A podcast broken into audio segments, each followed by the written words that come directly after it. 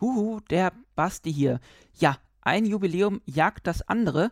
Ähm, ja, nicht nur, dass wir neulich mit Discovery die 800. Star Trek-Episode geknackt haben, nein, auch unser Podcast feiert jetzt mit dieser Episode die 10. Episode. Ja, wer hätte das gedacht, ähm, als wir hier Anfang letztes Jahr angefangen haben mit diesem Corona-Projekt, dass wir ja so lange durchhalten? Ich habe es auf jeden Fall gehofft und wollte jetzt einfach mal Danke sagen, auch euch Zuhörern, die uns so lange bisher unterstützt haben.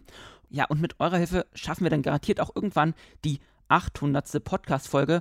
Sind ja nur noch 790 Folgen bis dahin. Das packen wir auch. Ja, jetzt viel Spaß mit äh, unserer neuen Folge heute. Episode 10. Ähm, und nicht vergessen, esst immer brav euer Silent Green auf, dann werdet ihr auch groß und stark. Viel Spaß!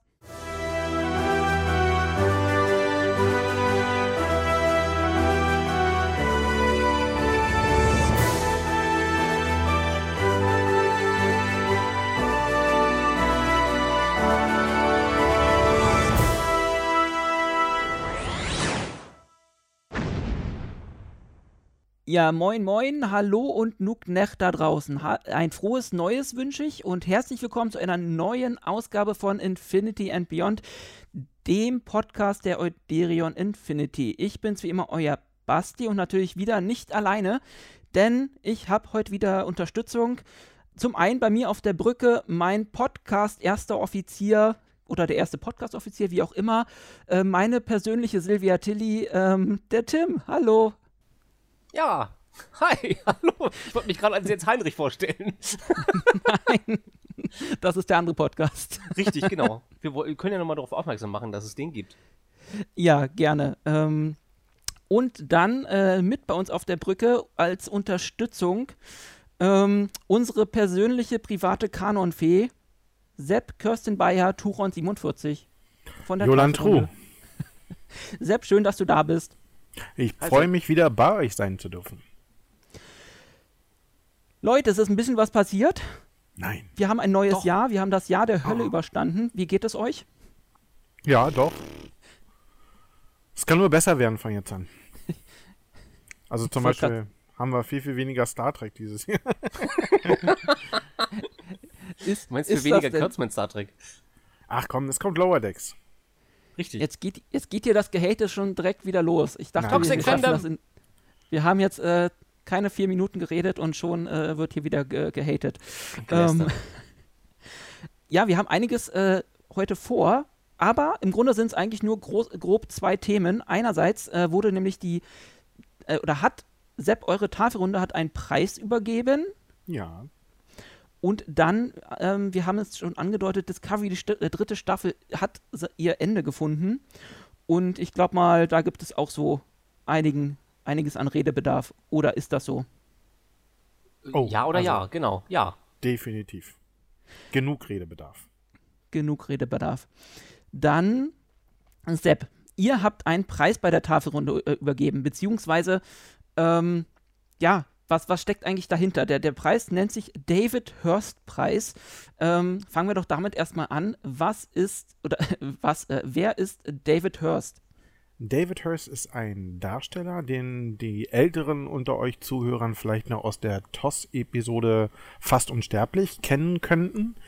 Tatsächlich hieß David Hurst nicht David Hurst, sondern ähm, Heinrich Hirsch, also doof, das klingt hier dort Heinrich Hirsch hieß er und äh, wurde in Berlin geboren.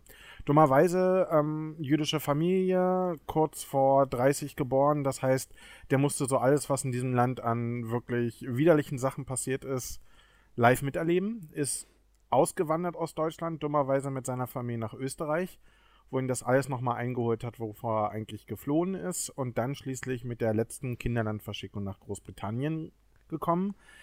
Dort hat er sich für die Armee gemeldet, ist eine Schauspieltruppe gekommen, wurde Darsteller.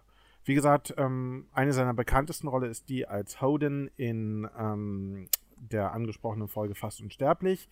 Und der Mann ist deshalb so bedeutend für die Fanszene hier in Deutschland, weil er so ein großartiges Brückentier ist zwischen dem deutschen Fandom und äh, das, was in Amerika an Star Trek tatsächlich passiert. Und nicht zu vergessen, David Hurst ist 2019 in Berlin gestorben. Wir hatten die große Ehre, ihn treffen und kennenlernen zu können. Es war wirklich eine sehr, sehr inspirierende Persönlichkeit. Ja, also dann, das Treffen kann ich mich auch noch erinnern, ist jetzt auch schon wieder eine Weile her. Ähm, ja, hatte auf jeden Fall sehr viel Humor, der Mensch. Also, ähm, und das mit seinem hohen Alter noch. Richtig, das nicht nur das, es war wirklich ein sehr aufgeweckter, bis ins hohe Alter wirklich aufgeweckter Geist, ähm, der auch tagesaktuelle ähm, Strömungen gut kommentieren konnte. Es war wirklich, also 2019 ist da wirklich ein ganz großer Mann von uns gegangen. Und ihn habt ihr jetzt quasi als äh, Paten für euren Preis ähm, gewinnen können. Ähm, hat er das noch mitbekommen, dass das, ihr. Ähm das hat er mitbekommen und war auch wirklich unglaublich gerührt davon. Dummerweise ähm, ist er kurz danach gestorben. Also ähm, er wusste, dass es diesen Preis gab, war auch wirklich sehr, sehr stolz darauf, dass es ähm, den gegeben hat. Und nachdem wir ihm auch erklärt haben, wofür er da ist, war er wirklich sehr, sehr angetan. Hm. Ja, wofür ist denn jetzt der Preis? Was äh, beinhaltet der, beziehungsweise wer kann den bekommen? Ich persönlich bin der Meinung, dass es außerhalb Amerikas nur eine wirklich große Fanszene gibt, ähm, die man wirklich noch als solche bezeichnen kann, weil in Deutschland ist einfach eine Menge los, was Star Trek angeht. Und es gibt mehrere Charaktere hier in Deutschland, die die Fanlandschaft, aber auch so diese Wechselbeziehung zu Star Trek großartig mitgestaltet haben. Und ähm, der erste Preisträger, den haben wir damals gekürt, als die Tafelrunde ihr zehnjähriges Jubiläum hatte. Das war 2019. das war ein gewisser Benjamin Stöve, der vielleicht dem einen oder anderen Zuhörer bekannt ist als nicht nur die Wetterfee vom ZDF Ich wollte gerade sagen, der macht doch Wetter, ne? Magazin, genau, sondern auch der Synchronsprecher von Hugh Kalber und der Inhaber des kleinsten Star Trek Museums der Welt in seinem eigenen Wäschekeller in der Weltstadt Eberswalde und der Betreiber des äh, Raumschiff Eberswalde Hörspiels, das ich auch nur an dieser Stelle nochmal sehr empfehlen kann. Und ähm, auch nochmal darauf hinzuweisen, er hat ja sein äh, Eberswalde Museum digitalisiert. Das heißt, ja. äh, das kann man immer noch online finden, gerade zu Corona. Äh, sehr cool. Da kann man sich dann einmal durchklicken. Ich habe es auch noch nicht komplett geschafft. Was das schade ist, weil ich bin um, äh, zum Beispiel auf die Crew der Euderien dort gestoßen. Ähm, ja. Bin auf den ein oder anderen Hörer dieses Podcasts hier gestoßen und kleines Geheimnis, tatsächlich bin ich auch irgendwo zu sehen. Das stimmt könnt ihr euch ja mal durchklicken. Es ist, äh, wie gesagt, einiges äh, zu finden. Ähm, auf jeden Fall ein kleiner Tipp. Ja, das war 2019 und äh, jetzt kam ja das äh, besagte Jahr 2020, wo alles ein bisschen anders lief. Ähm, wen habt ihr denn da auserkoren? Wer, wer, wer hat den Preis diesmal bekommen? Wir haben tatsächlich zum Anfang des Jahres eine kleine Abstimmung gemacht bei uns in der Tafelrunde. Die fiel, hm, wie soll ich das vorsichtig sagen, ähm, durchwachsen aus. Und daraufhin haben wir einen nochmal im engeren Kreis unserer, ich will jetzt nicht Führungsriege sagen, aber haben wir überlegt, wer das ähm, von den Personen, die dort genannt wurde, am meisten verdient hätte. Und ähm, tatsächlich sind wir der Meinung, dass der Mann, der unter anderem die klingonisch Untertitel für äh, die Discovery-Serie gemacht hat, der ähm, die Fanlandschaft hierzulande Jahr um Jahr mit wirklich großartigen Büchern bereichert und überhaupt für die klingonische Sprache nach Mark Okrand einer der prägenderen ähm, Köpfe ist, dass der das verdient hat. Und der Mann heißt Lieven Litar. Ich hatte mehrere Mal das große Vergnügen, ihn bei Vorträgen oder bei Fan-Treffen zu treffen und es ist einfach jemand, der es definitiv verdient hat. Okay, nur um das nochmal klarzustellen, ihr habt äh, eure, ab, eure, eigene Abstell, äh, Abstimmung einfach ignoriert und habt euch Nein, dann selbst jemanden ausgesucht? Ähm, in der Abstimmung gab es mehrere, gab es halt so viele Namen, okay. dass ähm, keine klare Mehrheit ähm, dazu kam. Wir sind leider nicht in der Lage gewesen, uns nochmal zu treffen und so eine mhm. Art Stichwahl zu machen, weil ich weiß nicht, ob es der ein oder andere Hörer da draußen mitbekommen hat. da war dieses komische Corona-Ding und wir hatten ja selber bei uns in unserem Fan-Treffen diesen einen Fall, wo jemand ähm, positiv getestet war. Ja. Und da, das war der Punkt, wo wir uns einfach eingestehen müssen, mussten, das geht so nicht. Und wir können uns da nicht mehr treffen. Also haben wir dann unter den Namen, die damals abgegeben wurden, ähm, zwei, drei in die nähere Auswahl ähm, gepackt. Und der, der wirklich, ähm, wirklich absolut herausgestochen ist, war halt der Lievenlitas. Also haben der ähm, Kolbassar und meine Wenigkeit ihm eine schöne, ein schönes Päckchen gepackt haben das gut ausgepolstert, einen dicken, wunderschönen Preis hineingetan und ein kleines Programmheft, damit Lieven Litar auch weiß, was er da eigentlich bekommen hat. ja, das ähm, Video hat man auch bei ihm bei Facebook gefunden. Hat, er hat ja so ein kleines ähm, Auspackvideo, ähm, Unboxing nennt, heißt, heißt Unboxing, das ja heutzutage, genau. ähm, Video gemacht. Ähm, fand ich sehr, sehr interessant, ähm, auch sehr witzig. Ähm, mal gucken, ob ich das noch finde. Wenn ja, dann packe ich den Link hier auf jeden Fall darunter. Ähm, ja, was, was, was, was weiß man denn über, über, über Lieven so? Also ich weiß, er weiß, macht halt, ähm, er ist einer der wenigen Leute, die, der wirklich klingonisch ähm, fließend spricht hm. ähm, und halt einmal pro Jahr, ähm, bei zu Nicht-Corona-Zeiten jedenfalls, ähm, ein, ein klingonisch Workshop gibt. Genau, das sogenannte ähm, Kekhom in, ähm, im Saarland dummerweise, also wirklich die andere Ecke Deutschland von uns aus gesehen. Ist aber, aber sehr schön, ich war im Sommer mal da. Sehr schön, weil das ist so immer noch einer meiner Träume. Dummerweise ist das Ganze immer um meinen Geburtstag herum so wirklich die Zeit, wo man am schlechtesten weg kann, weil die ganze Familie irgendwas von einem möchte. Frechheit. Nichtsdestotrotz, er hat auch wirklich grandiose Bücher geschrieben. Einer meiner persönlichen Lieblinge ist das Kauderwelsch ähm, Klingonisch ähm, mit so useful phrases, die man gebrauchen kann, falls man irgendwann mal auf Kronos unterwegs ist. ist einfach grandios. Ein wirklich schöner Einstieg in die ähm, ganze Geschichte. Den klingonischen Hamlet wird der ein oder andere Fan sicherlich äh, zu Hause haben. Oder mein ganz besonderer Favorit, äh, der ähm, kleine Prinz. Den, also ich habe die Bücher auch zu Hause. Zum Glück beim, beim kleinen Prinzen ist das ja nochmal rückübersetzt wieder ins hm. Deutsche. Hm. Ähm, das heißt, ähm, selbst jemand, der, der Klingonisch nicht kennt, äh, versteht dann oder kann das äh, auch lesen. Ähm, ich habe ja mir, ich, eins meiner ersten äh, Bücher von Star Trek war ja auch mal das, das erste Star Trek-Wörterbuch. Äh, ähm, da wollte ich immer mal Klingonisch lernen. Ich habe es nie gemacht. Ich, ich kenne nur ein paar Phrasen, äh, mehr dann auch nicht. Und er hat das ja dann auch noch mal jetzt vor ein paar Jahren selbst korrigiert, so wie Richtig, ich das mitbekommen genau. habe. Ähm, genau, und halt äh, die anderen Bücher, da hat er mitgeschrieben. Ähm, ich habe ihn noch nie persönlich getroffen und wie gesagt, wollte eigentlich immer mal Klingonisch lernen, aber ähm, ich habe immer schon. Ich kann es tatsächlich nur empfehlen. Ich hatte ja einmal in einem Jahr das große Glück, dass ich an der Star Trek Weihnachtsvorlesung ähm, hm. in Zweibrücken teilnehmen durfte. Und einer der Leute, die äh, dort mit auf der Bühne standen, neben Hubert Zitt ähm, natürlich, war auch Lieven Litar und ist einfach, der Mann hat einen, nicht nur eine große Ahnung von äh, der klingonischen Sprache, sondern auch ein gewisses Showtalent. Also es macht wirklich Spaß, ihm zuzuhören, von seiner Expertise so ein bisschen was mitzunehmen. Das, das ist einfach, das ist so das, wofür Fanlandschaft wirklich gut ist, dass da solche wunderschönen kleinen Blumen im Beton wachsen, wo man sie nicht erwartet. ich finde ja auch immer, er hat auch immer sehr viel äh, Geschmack oder einen sehr besonderen, ja, Stil, würde ich sagen. Äh, er läuft ja immer in, in, Anzug rum und dann in, in Klingonen-Outfit. Das sieht man auch nicht überall. Richtig. Aber ja, ich habe ihn leider auch noch nicht äh, persönlich getroffen. Vielleicht äh, schaffen wir das ja irgendwann mal. Ähm, ist denn geplant, dass er ähm, nochmal zur Tafelrunde irgendwie erscheint oder da nochmal. Seid ihr in Kontakt oder lief wir, das jetzt nur Wir sind in losem Kontakt. Das Problem ist, dass natürlich im Moment überhaupt keiner irgendwas sagen kann, ähm, mhm. wann die Möglichkeit sich nochmal bieten wird, dass man sich trifft. Aber nichts ist unmöglich. Ich glaube, wenn er nochmal irgendwann nach Berlin kommt, dann werden wir die Gelegenheit sicherlich nutzen und ähm, nochmal das ein oder andere persönliche Wort miteinander wechseln. Das wäre cool und wir wären dann natürlich wahrscheinlich, natürlich wahrscheinlich ist auch mal schön, äh, natürlich auch dabei. Ähm, Schauen wir mal, was da so kommt. Erst einmal herzlichen Glückwunsch, lieben Litar, für diesen äh, schönen Preis. Äh, was heißt äh, herzlichen Glückwunsch nochmal auf Klingonisch? Weiß das jemand?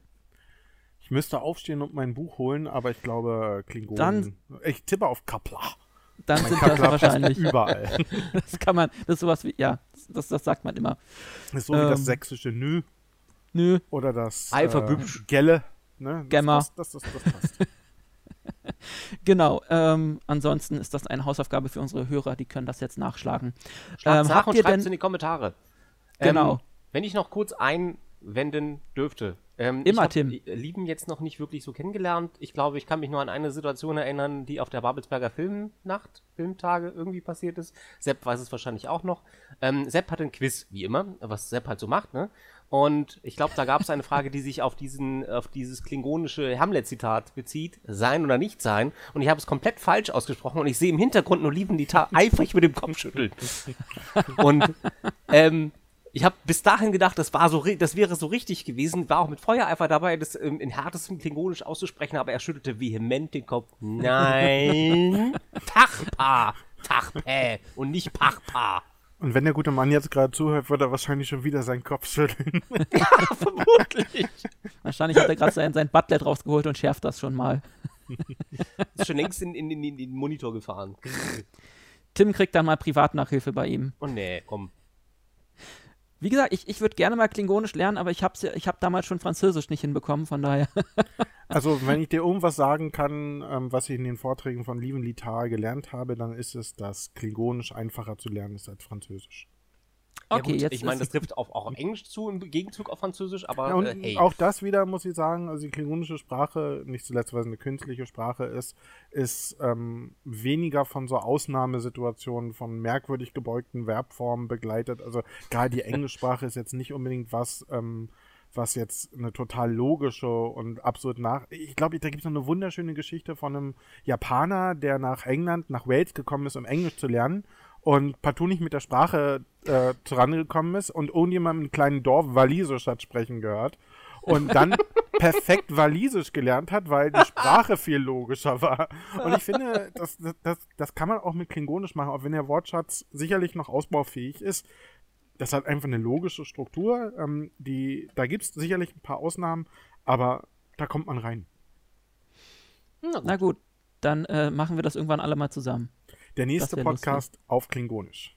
ja, genau. Mit klingonischen Untertiteln. äh, mindestens. Ja, im Podcast macht sich, machen sich Untertitel immer ganz gut. ähm, ja, wir, wir, wir tüfteln da schon was aus.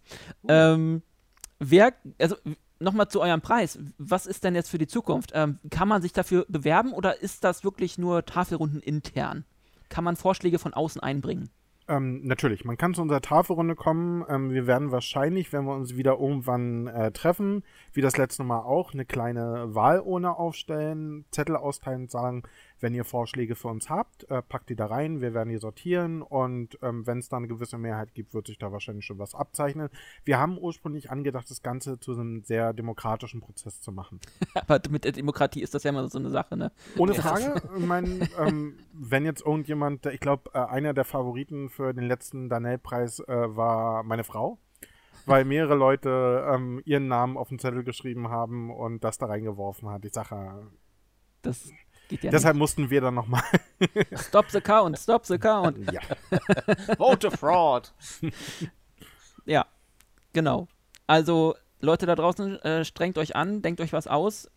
Also ähm, also tatsächlich, wir sind auch für Vorschläge absolut offen. Wenn jemand sagt, das ist eine Person, die es absolut verdient hat und unser Augenmerk gilt natürlich gerade dem Fandom, wer sich da besonders ausgezeichnet hat, der ist auch in unseren Augen ein würdiger Preisträger.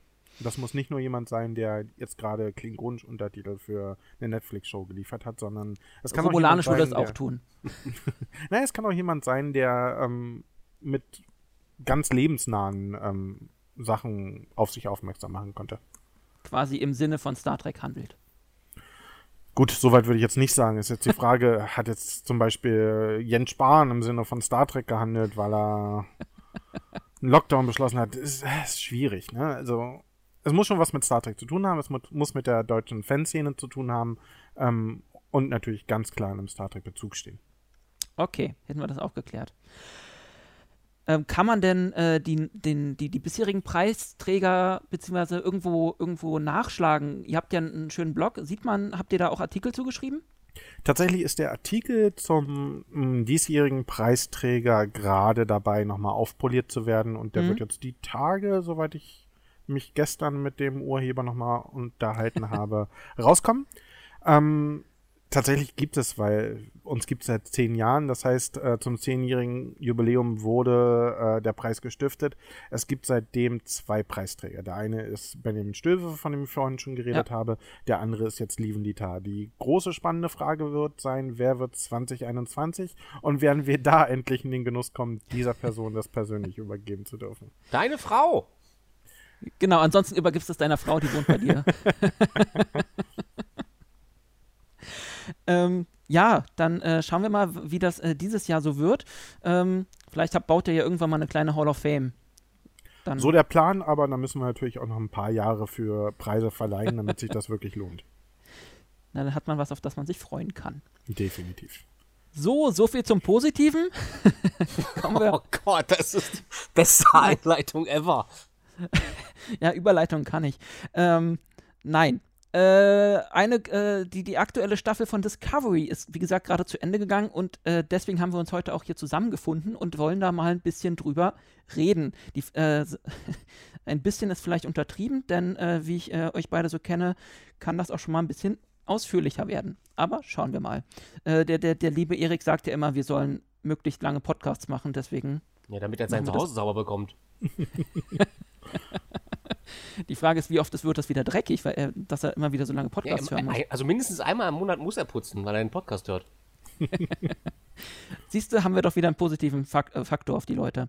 Zumindest auf Erik. Hallo Erik. Ähm, ja, schauen wir mal äh, in die letzte Discovery-Staffel rein. Vielleicht erstmal am Anfang, ohne groß ins Detail zu gehen. Wie habt ihr beide die Staffel denn empfunden, erlebt? Ähm, wie sind so eure Eindrücke? Habt ihr euch unterhalten gefühlt? Ich würde sagen, Tim fängt mal an, damit ich dann nachher reingrätschen kann und sagen kann, du liegst absolut fa- falsch. Das machen wir jetzt immer so, finde ich gut. Oh Gott. Also, Also, Tim. zwei.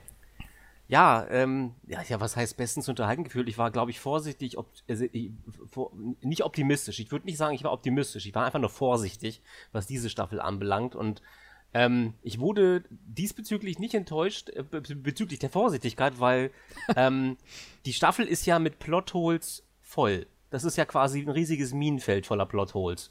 Ähm, und es wurde, es äh, hat sich anfangs schon angedeutet und es wurde mit Ende der Staffel und, und also wurde nicht besser. Hab, hab ich so den Eindruck gehabt. Ähm, ich, vielleicht ist es irgendwie, vielleicht ist man durch zwei Staffeln Discovery mittlerweile so bestätigt, dass man da als Fan mehr drauf guckt, als auf die eigentliche Story, denn die war anfangs noch ganz gut, hat sich aber sehr schnell ins Banale gewandelt, fand ich. Also das war so mein, ich will jetzt nicht ins Detail gehen, weil vielleicht müssen das ja einige noch gucken. Ich weiß nicht, wie wir es hier mit Spoilern halten. Ja, ja Ähm, komm, nein. wir brauchen nicht die Show hier zu machen, wenn wir es mit Spoilern halten. Eben, Die Frage also- ist für mich, was, was war denn für dich der Abstieg ins Banale? Der Abstieg ins Banale war, glaube ich, also spätestens mit der Erklärung über den Brand, weil ich glaube, das war so das, äh, was noch spannend war, worauf einige hingefiebert haben, was ist das jetzt nun? Und das war, ich fand die Auflösung dessen einfach so grotesk dumm. Also im Star Trek hat sich immer auf die Fahnen geschrieben, in irgendeiner Form wissenschaftlich oder wissenschaftlich korrekt zu sein oder zumindest den Anspruch zu haben, in diese Richtung zu gehen und ähm, wissenschaftliche Theorien zumindest aufzugreifen und sie irgendwie rudimentär zu behandeln und soziale Themen da irgendwie einzubinden. Und ich jetzt hatte nicht den Punkt- Eindruck, ganz kurz, ich hatte nicht Ja, den klar, Eindruck, klar. dass das diese Staffel in irgendeiner Form gemacht hat. Klar, hin und wieder mal, mal so ein paar Happen dabei, Bezug auf die aktuelle amerikanische Politik und so weiter und dann die Gender-Problematik aufgegriffen durch zwei Figuren. Aber ansonsten, hm, Das Interessanteste, was ich dazu in letzter Zeit gelesen habe, war, glaube ich, auf Track Movie die Meldung, dass tatsächlich dieser, ähm, dieser ganze Handlungsbogen um den Burn ähm, auf eine Kurzgeschichte von Ursula K. Le Guin, ich hoffe, ich habe Da habe ich gestern die Überschrift irgendwo gelesen, ja. Ursula Genau, K. Le Guin. ähm, und das Das war eine preisgekrönte ähm, Kurzgeschichte von ihr, die hieß The Ones Who Walk Away from Omelas. Eine fiktive Stadt, in der alle Leute glücklich sind, ähm, weil halt in einem Raum ähm, ein kleines Kind in seinen eigenen Exkrementen wohnt und sie das immer wieder angucken und sich sagen, Mensch, uns geht eigentlich ganz gut. Das ist eine preisgekrönte Geschichte. Ja, ja, weil äh, es regt halt zum Denken an und vor allem ähm, um, hinterfragt unsere Einstellung, ähm, so dieses typische First World Problems. Wir äh, fühlen uns eigentlich nur dann gut, wenn wir auf andere hinabblicken können, wie schlecht die das haben. Und ich finde, im Hinblick auf die Föderation, auf diesen, ähm, wie soll ich das sagen, fast schon ähm, römischen ähm, Habitus, wir lehnen uns zurück, sind ja eine ähm, moralisch überlegene Weltmacht, ist es durchaus ein legitimer, ich will jetzt nicht sagen gelungener Erzählstoff. Aber was hat das Okay. mit der, also was hat das mit der aktuellen Staffel zu tun? Also wie rekurriert diese Kurzgeschichte, beziehungsweise rekurriert die aktuelle Staffel auf diese Kurzgeschichte? Das Wahrscheinlich sehe ich gerade noch nicht. Tatsächlich Kind, ist der, genau, der, das Kind, äh, das da in seinen eigenen Exkrementen lebt, lebt da halt auf seinem eigenen Holodeck. Tatsächlich finde ich auch die Herleitung ein klein wenig bemüht, kann aber Ja. mit viel Abstraktionsvermögen sehen, was äh, Michelle Paradise und ähm, Alex Kurtzman da eigentlich machen wollten. Wo Mhm. ich jetzt tatsächlich mal bei meinem so Hauptkritikpunkt angekommen wäre, der lässt sich tatsächlich mit Michelle Kurt, äh, mit Michelle Paradise auf einen guten Punkt bringen. Ich finde, das große Problem bei Discovery in dieser Staffel waren die Autoren und ihre Zusammenarbeit. Denn wenn sie Mhm. irgendwas wirklich gemacht haben, dann war es nicht zusammenarbeiten. Du Ja. hast ganz viele gestückelte ähm, Drehbücher, manche von denen richtig gut, manche von denen eine Folge später unterirdisch schlecht. So keine Kontinuität dazwischen, weil einfach Eben, immer ganz, ja. ganz andere Leute dazwischen dran waren, die ähm, sich nicht abgesprochen haben. Dabei werden so gerade so, so kleine Nebensätze, warum das jetzt passiert ist, warum das und das so ist, die wären wirklich hilfreich gewesen. Oder Ja. mal zwei Figuren auf dem auf dem Flur miteinander sprechen lassen. Hätte vieles, glaube ich, an Kritik, was man jetzt an dieser Staffel haben könnte, problemlos rausnehmen können. Das, das ist nicht gemacht worden, einfach weil die rechte Hand nicht wusste, was die linke macht. Und das ist, das ist unsinnig. Es gibt äh, serielles Erzählen, das kann man machen. Das, das finde ich absolut legitim, auch im Star Trek-Mantel. Aber wenn du serielles Erzählen machst, dann müssen doch wenigstens alle Beteiligten voneinander wissen, worauf sie da aufbauen. Dann kann halt nicht jeder sein, sein Süppchen kochen und nachher muss da, kommt, soll da irgendwie Shakespeare bei rauskommen. Da brauchst du halt Das, irgendwie das ist eher wie mit diesen Schimpansen und dem Raum voller Schreibmaschinen. So, so habe ich das Gefühl, weil die Wahrscheinlichkeit, dass dabei ein Discovery-Skript rauskommt, ich will es nicht böse sein, aber so fühlt es sich an. Eigentlich wollte ich wirklich mal eine Podcast-Folge machen, wo man das, wo man halbwegs neutral bleibt und nicht hatet. Um Gottes Willen. Also ich will jetzt auch nicht haten, weil ähm, es gibt auch ein paar coole Ansätze. Ansätze. Ich finde zum Beispiel in dieser Staffel ist wieder ganz groß rausgekommen, ähm, das, was Discovery zu was Besonderem macht, sind zum einen seine Darsteller. Ich Mhm. persönlich mag wirklich jeden einzelnen davon. Gut, man kann über Sonika Martin Green getrennter Meinung sein, aber ich finde, dass die Darsteller schon so ein bisschen gegen die Drehbücher anspielen müssen. Und ähm, sie macht trotzdem, ich meine, das ist ein Regisseur oder ein Drehbuch, was von ihr verlangt, weine jetzt, da kann doch die Frau wirklich nichts dafür. ja, Ja. das stimmt. Und ich bin einfach der Letzte, der da schimpfen würde. Und mein, meine Person, wo ich echt sage, die reißt einfach Discovery fa fast im Alleingang raus, ist Doug Jones. Ja. Das es ist diese kelpianische Spezies, die auch in dieser Staffel wieder neuen Aufwind bekommen hat. Auch ähm, der, der anderen Person, der ich dafür so ein bisschen Credit geben möchte, ist äh, Billy Irvin. Das war der, Mhm. der Sokal gespielt hat. genau. Und so doof die Geschichte meinetwegen gewesen sein kann. Ja, das sehe ich wirklich absolut ein. Der Mann hat das grandios gespielt. Also diesen, Das stimmt. diesen Kaspar Hauser, dieses kindliche in einem 100 Jahre alten Mann, das war grandios dargestellt. Ich meine, der Typ war früher mal Clown und hat das irgendwie mit in die, das ist kein Witz, er war wirklich Clown und hat das grandios gemacht. Das hat er damit reingebracht, ohne dass es wie ein Fremdkörper gewirkt hat. Das war Hm, das stimmt. stimmig, das war grandios. Und auch seine Holo-Simulation, was da so an freudschen Bildern drin war, ne? Das, das MC war, Escher. allein diese Holo-Simulation war inhaltvoller als so manche Folge, die davor gelaufen Jetzt, ist. da Sind wollte ich nachher auch nochmal, da wollte ich nachher auch nochmal genau drauf äh, kommen. Ähm, so viel zum Thema gar nicht groß ins Detail gehen. Aber ähm, ja, ihr habt das, glaube ich, schon ganz gut angesprochen. Ähm, dass gerade dieser Kelpianer-Arc ähm, doch mit zu den, den ja, positiven Aspekten auf jeden Fall dieser Staffel hört, gehört. Ähm, aber lass doch mal die Staffel nochmal ähm, aufdröseln. Also wir, wir kommen ja irgendwie im 32. Jahrhundert an und dann sind ja, also die großen Fragen dieser Staffel sind ja eigentlich nur am Anfang, wo sind wir überhaupt? Äh, was ist mit der Föderation passiert? Ähm, was ist gerade so der Status der Galaxis? Und nachher, ähm, was ist der Burn und wer hat ihn ausgelöst? Ähm, Genau, das ist ganz kurz, genau das ist der Punkt, den sie halt leider komplett fallen gelassen haben. Also ich habe immer noch nicht den Eindruck, dass wir genau wissen, wo wir gerade sind. Es ist ein, so ein kleiner regionaler Punkt, der gerade irgendwie, wo die Föderation gerade wieder vielleicht im Kommen ist und der Rest der Galaxie, der wird überhaupt nichts zugesagt. Ich meine, können sie vielleicht auch nicht, weil sie halt gerade in diesem Bereich und Föderation unterwegs sind. Ähm, bis hin zum ähm, ähm, äh, zur Grenze des Delta-Quadranten, was irgendwie in einer Folge anklingt. Ich glaube, ich habe es bei Sept gelesen, ich weiß es nicht mal genau, ähm, als sie halt der in die, äh, zum Wächter der ähm, Ewigkeit auf dem Giorgio verloren gegangen ist, der war. Genau, genau, genau. Aber, aber sonst, also wissen wir halt vom Rest der Galaxie nichts. Wir wissen ja nichts von anderen Völkern. Also ich meine, Eben. wir wissen halt nicht, was mit den Borg ist, ob die noch existieren. Was ist mit, äh, gut, Romulaner und Vulkanier wissen wir so, aber Genau. Klingonen, Wir wissen, was mit dem Trill ist, wir Hallo? wissen, was mit dem Menschen ist. Äh, Ja, ich- also wir jetzt wissen- ganz wir ehrlich, wenn, wenn sie wirklich alles mit, mit ins Boot genommen hätten, dann würden wir heute hier sitzen und sagen, Mensch, da habt ihr aber ziemlich viel aufgenommen, Ja. hättet ihr das mal stückweise gemacht. Nee, nee, das kann ich verstehen. Da, da finde ich auch durchaus eine Schlüssigkeit äh, drin. Und du kommst da an und du kannst halt nur einen kleinen Teil des Feldes beackern. Du kannst nicht alles da schon mit ins Boot holen, was irgendwo vorbeischwimmt. Ja. Ja, das ist halt das Problem dieses seriellen Erzähls. Wenn du halt einen Strang verfolgst, dann musst du den halt stringent durchgehen. Das äh, hätten sie wahrscheinlich episodisch dann einfach le leichter lösen können, indem sie Das halt mal eine auch Episode da und eine Episode da hätten machen können.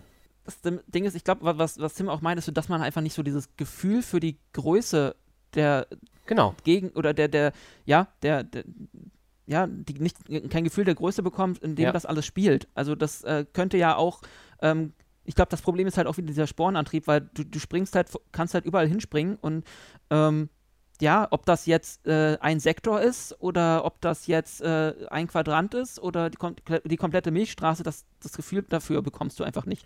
Du siehst ja Naja. auch nirgendwo mal eine vernünftige Karte, außer diese Holokarte da im, im Genau. Föderationsquartier. Ich glaube, das Problem ist, dass ähm, du, du hast tatsächlich einen begrenzten Raum, weil du weißt ja, die Verubin, die, äh, nee, die Viridian, dieses Schiff von Osira, kommt ja wirklich vor, zu jedem Handlungsort, mal abgesehen da, wo Giorgio verloren gegangen ist, ähm, kommt ja hin aus eigenem Antrieb. Oder Bucks Schiff schafft es ja vom Verubin-Nebel äh, zurück zum Sternflottenhauptquartier Ja. in no time.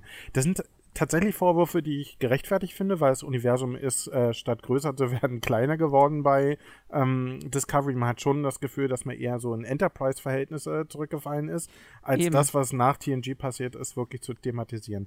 Ich würde sogar noch einen Schritt weiter gehen. Ich finde, ähm, dieses serielle Erzählen, dieses, ähm, du machst eine Einzelepisode, ähm, äh, du machst eine staffelübergreifende Handlung statt einer Ei- Einzelepisode, ist auch schon allein dadurch äh, ad absurdum geführt, dass am Ende irgendwie immer alles gut ist. Ne? Du hast, ähm, Das, du hast so dieses, Ja. äh, äh, es ist im Prinzip wie eine größere Einzelepisode und nicht mal eine gute, so eher so wie Augen der Dunkelheit oder sowas. Oh. Und das, das wurde jetzt auf 13 Episoden gestreckt. ja. Und am ist Ende haben sie alle wieder lieb und eigentlich ist gar nichts wirklich so Schlimmes passiert, weil es ja alles wieder geregelt. Es ne? ist die, ähnlich- Die, die Smaragdkette, die ist nicht mehr und Genau. äh, alle sind Das wieder ist ja- Freunde, die Trill kommen wieder zurück, weil Das haben sie ja bei Picard schon gemacht. Das haben sie bei Picard schon gemacht, wo am Ende es dann hieß, ja, auf einmal, äh, ja, okay, dann sind halt Androiden wieder erlaubt und Mhm. alles ist gut. Und ähm, ja, sie wischen dann einfach so die, die, diese ganze Fallhöhe einfach so mit, mit, mit zwei, drei Nebensätzen wieder weg und das gefällt mir halt auch nicht. Also Vor allem finde ich es gerade dann reizvoll, das über mehrere ähm, Ja. Staffeln hinweg zu transportieren. Die Smaragdkette an sich, die, die Idee, dass äh, der Föderation so eine eher kapitalistische Untergrundorganisation entgegensteht. Ich meine, das kannst du ja auch nicht auslöschen. Du kannst ja nicht so ein Verbrechersyndikat wie die Mafia jetzt nehmen und mal einfach einen Kopf absäbeln, dann ist das alles weg. Funktioniert ja. Ja. nicht. Ist ja gerade das Spannende dran. Da könnte man über Staffeln hinweg was aufbauen und es hätte einen gewissen erzählerischen Reiz, aber das wird halt nicht gemacht. Naja, vor allem, na, gerade die Smaragdkette ist ja auch wieder ein, ein, ein gutes Beispiel für dieses, ähm, ja, niemand hat wirklich Ahnung, was der andere Autor schreibt. Ja. Weil, also wirklich nur, also nehmen wir mal die Smaragdkette nur bis äh, zu diesem Terrafirma ähm, Zweiteiler. Ja. So, bis dahin ist das für mich einfach nur so eine Art Orion-Syndikat gewesen, nicht mehr. Richtig. Ja. Ziemlich, ziemlich, ziemlich ähm, ein, äh, eintönig und flach. Aber gut, das ähm, ja, waren halt so die typischen Gangster. Und auf einmal, ähm, nach diesem Terrafirma ähm, äh, Zweiteiler geht's ja dann, äh, lernt man ja dann Osiris auch ein bisschen ke besser kennen und ähm, sie, sie dann, dann äh, mit ihrem komischen Plan da in die, in die Föderation einzubrechen und äh, dann mit, mit Vance da in Verhandlungen zu treten, was irgendwie auch wie aus der kalten Küche für mich kam. Ja. Mhm. Ähm, und da äh, erfahren wir dann plötzlich, dass es anscheinend äh, eine Allianz aus mehreren Planeten ist und nicht nur eine Verbrecherorganisation. Aber das ist auch genau das, was ich meinte mit den Schreibern, die so voneinander isoliert sind. Ne? Ähm, Im Nebensatz könnte man zum Beispiel irgendwo vorher einbauen, dass Osira mal vom Kongress der Smaragdkette spricht, dass er von mehreren Planeten spricht. Wurde nicht gemacht, weil die nicht miteinander Ja. sprechen. Der Knubbel, der unter dem Stuhl bei äh, Saru ist, ne? Stell mal vor, die hätten eine Einstellung irgendwo in einer vorherigen Folge daran verwendet, darauf verwendet, dass der daran rumspielt und das in Großaufnahme gezeigt. Da hätten wir Ja. alle bei der Szene gesagt, boah, Mensch, da hat aber einer mitgedacht. Das können wir nicht machen, weil, Ja. naja, er hat keiner wirklich mitgedacht an dem Punkt. da hätten sie es ja einfach dem Schauspieler einfach auch schon mal früher sagen können, nach dem Motto, spiel denn halt immer mal ein bisschen da, darum, dann, dass man das wirklich im, im Nachhinein Genau. gucken, denn, ah, guck mal, ja, hat er, hat er immer gemacht und nicht so aus dem Nichts. Und Hatten Sie Gerade was bei der Smaragd- Entschuldigung. Hatten Sie was Ähnliches nicht mit Detmer versucht und das ist dann einfach sang- und klanglos in dieser einen Episode, ähm, ich glaube Quejan war das, Genau. äh, untergegangen, weil sie halt dann irgendwie ähm, da ihren, ihren, ihren ähm, keine Ahnung, den Bullen loslassen konnte, indem sie halt äh, das Schiff mit äh, Zeugs bombardiert hat und dann war alles wieder gut. Sie hat ihr PTSD, ähm, also ihr Kriegstrauma-Dings da überwunden, indem sie ganz viel rumgeschossen hat. Ist ja, ganz toll. Das berühmte, bekannte Therapielösung für so ein Problem. also ja, ich muss ihnen immerhin zugutehalten, dass sie versucht haben, das so zu. Ne? Ich persönlich sehe Discovery so ein bisschen, ich will es einfach auch nicht abwerten. Es ist eine Serie, die ähm, sich, glaube ich, bewusst von anderen Star Trek-Serien absetzt. Mhm. Aber ist halt zum Binge-Watchen gedacht, ne? Du sollst nicht darüber nachdenken oder gar dich mit irgendwas da wirklich aufhalten. Ich sehe es so eher als eine, wie so eine Sandbox, wo sie mal so ein bisschen ausprobieren, was können wir machen und das dann in anderen Serien so ein bisschen verfeinern. Bei Picard, glaube ich, haben sie schon so ein Stück weit aus den Discovery-Sachen gelernt, was sie machen können, was sie nicht machen können und sind trotzdem noch so ein paar typische Stolperfallen getapst, die unnötig gewesen wären in meinen Augen. Aber ich finde das legitim, so eine Serie zu machen, solange die Leute das immer noch gucken. Ja, sie kriegen es halt bis, äh, bis, bis in die dritte Staffel jetzt auch nicht wieder hin, ähm, komplett, also das Ende äh, vernünftig zu schreiben. Das haben sie bisher in allen drei Staffeln so ein bisschen vermurkst, habe ich den Eindruck. Das ist bei Picard ja auch der Fall gewesen. Ja, ohne Frage. Ja. Ähm, ja, also gerade bei. Also das Detmar-Beispiel ist ja auch schon wieder so, so, ein Beispiel, dass sie halt viele äh, gute Ideen haben, die sie dann mhm. aber wirklich nicht vernünftig rüberbringen. Das, dass sie dann vielleicht am Anfang denken sie sich, äh, ja, cool, coole Idee, das ist ein wichtiges Thema, das bauen wir mal mit ein und ähm, lösen das dann halt irgendwie nach zwei, ähm, zwei Folgen irgendwie wieder auf und dann ist alles wieder gut. Also ich glaube, gerade das Thema PTSD ist vielleicht gerade auch in Amerika ähm, nicht ganz ähm, so unwichtig. Ähm, das würde, vor, würde bestimmt ein bisschen mehr Tiefgang vertragen, dass man das mal vernünftig naja, aber es ist andererseits auch so ein typisches, und das ist ein anderes Problem bei Discovery, ist ja ein typisches Thema, was immer wieder in jeder einzelnen amerikanischen Serie auftaucht. Meine Frau und ich gucken gerade Bones und dieser vom Vietnam, ja, vielleicht nicht Vietnam, inzwischen ist ja, äh, ist es ja Irak oder Afghanistan-Krieg, äh, traumatisierte US-Soldat, der wieder zurückkommt und hier Probleme hat. Das findest du auch bei Castle genauso wieder. Das findest du in wirklich jeder Serie. Das findest du, wenn du zurückdrehst, bei TJ Hooker in den 80ern, du findest es beim A-Team wieder. Das, das hat eine gewisse Erzähltradition. Das ist auch ein Stück weit mein Vorwurf. Man denkt sich keine neuen Sachen aus bei diesen mhm. seriellen Erzählen. Ganz im Gegenteil, man benutzt wirklich so Bausteine, Bausteine die es seit tausend ja. Jahren gibt und vielleicht nicht tausend Jahren, vielleicht hundert Jahren und setzt die immer Stück für Stück an. Da ist nichts Neues, nichts Kreatives. Es ist einfach nur, wie ich vorhin schon gesagt habe, eine Folge, wie sie früher war, halt total ausgedehnt. Und die überlegen sich halt, mit welchen Baustellen können wir das zumachen. Ähm, mein großes Problem daran ist, dass sie auf die Idee gekommen sind, das könnten wir mit so Actionstreifen-Versatzstücken machen. Und oh. während ich ja cool finde, was sie in Bewohner der Erde oder Vergiss mich nicht oder mit Abstrichen vielleicht noch in Wiedervereinigung, Teil 3 gemacht haben, so dieses äh, Andromeda-Prinzip, ne? Wir suchen uns unsere ehemaligen Mitglieder raus und versuchen die ja, zu überzeugen, genau. wir kommen wieder zurück. Das haben sie angefangen im Sande verlaufen lassen und diese Folge Aasgeier, wo sie auf diesen Hundenhauptplaneten gekommen sind, um Buck zu retten, eigentlich nur rumschießen, ein paar mhm. Zoten fallen lassen, das ist stattdessen zum Standard geworden danach. Ja. Seitdem sehen wir äh, ähm, Burnham wie John McLean durch das Schiff stapfen und alle Leute totschießen ähm, und dazu noch einen coolen Spruch. Das ist einfach nicht, also das kann man Und so cool fand machen. ich ihre Sprüche gar nicht. Deswegen. Also ich meine, das waren ja auch nur Textbausteine, diese da. Genau. Also die Richtig. Auch, und nicht die, mal gut, also. Hm. Eben, also die ja auch Osira und äh, wie heißt das, Sari, der hat mich übrigens mega genervt. Ja. Ähm, diese, dicht, diese, dicht. Äh, ich glaube, der große Verdienst von Sare war echt ähm, so flach wie Osira war. Die haben das nochmal noch, unterbieten können. Also aber hallo. Wirklich, das, das, dachte ich gar nicht, dass das möglich wäre, aber das, das haben sie wirklich gut hingekriegt. Also im Vergleich dazu, ich meine, trotzdem bleibt Osira ähm, der schwächste Star Trek-Bösewicht ever in meinen Augen. Also aber selbst hallo. die beiden Staffeln Discovery davor haben mit Control, respektive Leland und ähm, der Spiegeluniversums-Variante von Gabriel Lorca tiefsinnige Sachen und wie alle wissen, wie flach das schon vorher war, tiefsinniger als Osira halt was hinbekommen. Und ja. Bösewicht ist einfach keine Sache, was Discovery kann. Du hast Gott vergessen. Ja. Was, Gott? Wozu braucht Gott ein Raumschiff? ja, genau. Und es war ja, trotzdem noch ein besserer Gegenspieler was? als Osira. Dein Ernst? Vor allem, ich habe mir halt die ganze Zeit gewünscht, gibt Osira mehr Tiefe und dann gibt es halt diese komische ähm, Szene da mit, mit Vance, wo sie sich ähm, ähm, irgendwie verhandeln und am Ende der Folge dreht sie sich wieder komplett um und äh, erschießt einfach mal den armen Andorianer auf der Brücke. Also das ist so, Ach, ach, nicht nur das, jetzt überleg dir mal diese ganze Verhandlung. Die, die Föderation hat ja wirklich überhaupt nichts zu verlieren. Die kriegt ein Fusionsangebot von einer Smaragdkette, die wirklich auf alles verzichtet, was eigentlich diese Smaragdkette als politisches Gebilde ausmacht. Also die sich wirklich komplett aufgibt und sich eigentlich nur anschließt. So wie der Wiedervereinigungsvertrag, äh, den die DDR damals mit der BRD unterschrieben hat. Und ähm, trotzdem sagt Vance, nee, das können wir nicht machen, außer du stellst dich den Verbrechen, die du begangen hast, ja? Ja. Was passiert in der nächsten Folge? Burnham gibt den Befehl, innerhalb des äh, feindlichen Schiffes ähm, den Warp-Antrieb, nee, ja, den, ähm, Doch. Warpkern. den, den Warpkern Warpkern. auszustoßen und halt dieses fremde Schiff ohne einen triftigen Grund. Das hätte man Das- übrigens im Nebensatz einfach erklären können, warum man Ja. zerstört, aber die Mühe hat man sich nicht gemacht. Also zerstören sie das und fliegen raus. Die hätten auch einfach rausfliegen können, das Ding nicht zerstören können.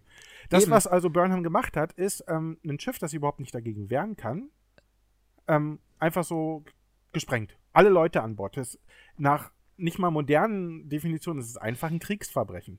Er hat danach diese Frau, die ein Kriegsverbrechen begangen hat, zum Captain befördert. Also, Ja. wie kannst du einerseits von, ähm, von Osira verlangen, dass er sich verantworten muss und dann in der nächsten Folge jemanden die Befehlskette hinaufklimmen lassen, der mal einfach nichts gemacht hat, was auch nur im Ansatz besser wäre als das, was Osira auf die Beine gekriegt hat. Ja, das, der, der Vorteil von Burnham war einfach, dass die Autoren auf ihrer Seite waren. Ja, super. Ich. Oder war das jetzt schon wieder zu zynisch? Na, vielleicht ist das das Problem von Geschichtsschreibung, ne? Ich meine, eindeutig haben die Smaragdkettenmitglieder nicht auf der Siegesseite gestanden.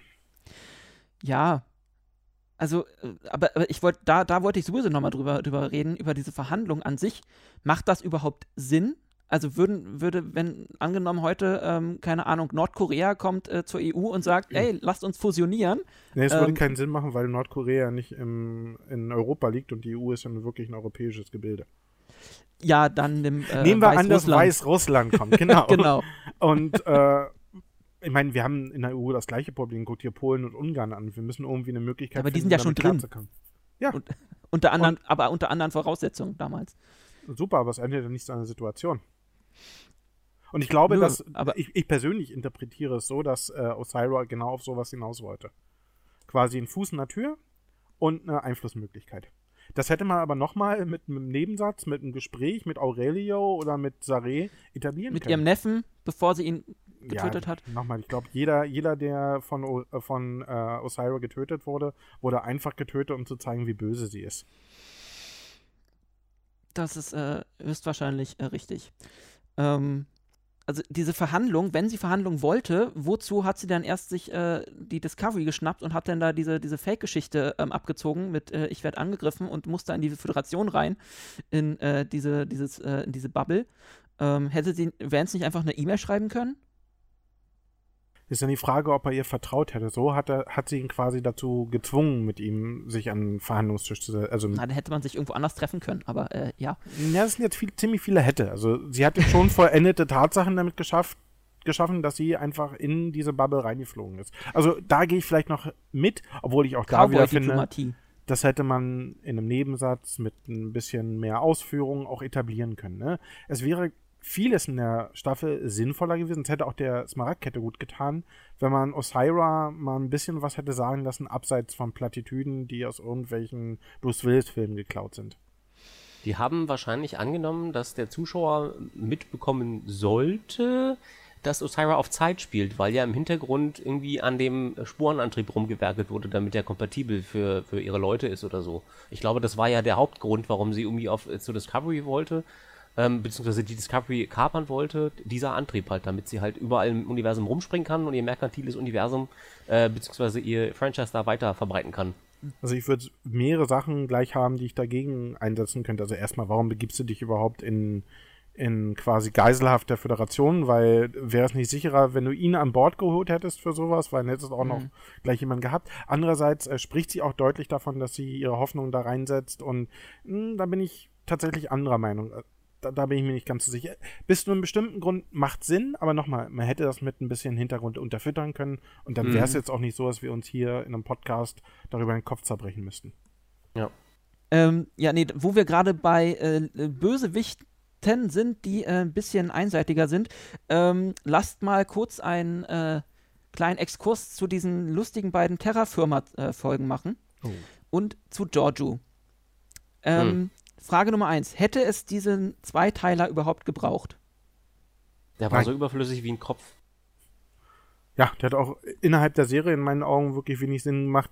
Ich bin der Meinung, man hätte die Frau schon gar nicht mitnehmen müssen auf diese ganze Tour. Wenn man die da, da gelassen hätte im, äh, bei dem Sprung in diese Zukunft einfach in der Vergangenheit, dann wäre das Ganze sinnvoller gewesen. Es hätte wirklich nichts gef gefehlt in der Handlung, die man jetzt hatte, weil die ganze, ganzen Folgen davor war Giorgio jemand, der durch ein paar Zoten aufgefallen ist ein bisschen Faustkampf, aber nie wirklich was beigetragen hat zur Story, wo ich gesagt hätte, hu, darauf hätte ich aber nicht verzichten wollen. Ja. Nee, darauf wollte ich halt auch so ein bisschen hinaus, weil der Sinn von Giorgio hat uns ja, glaube ich, allen am Anfang äh, in dieser Zukunft nicht so wirklich erschlossen. Und dann diesen, diesen Zweiteiler zu machen, fand ich, also so an sich war der, fand ich die zweite Folge deutlich besser als die erste davon und ein hm. bisschen, ein bisschen, ähm, ja, ähm, also, also unterhaltener. Also mir hat es auf jeden Fall in dem, was es war, gefallen. Ich fand es halt einfach im Grunde erstmal ver verschenkte ähm, Sendezeit. Ja. Zwei, zwei ähm, Folgen, wobei wir halt auch gerade über ähm, mehr Hintergründe für gewisse Leute und äh, andere Handlungsstränge geredet haben. Ähm, wären diese zwei Folgen, glaube ich, äh, in der Hauptstory deutlich besser angelegt gewesen.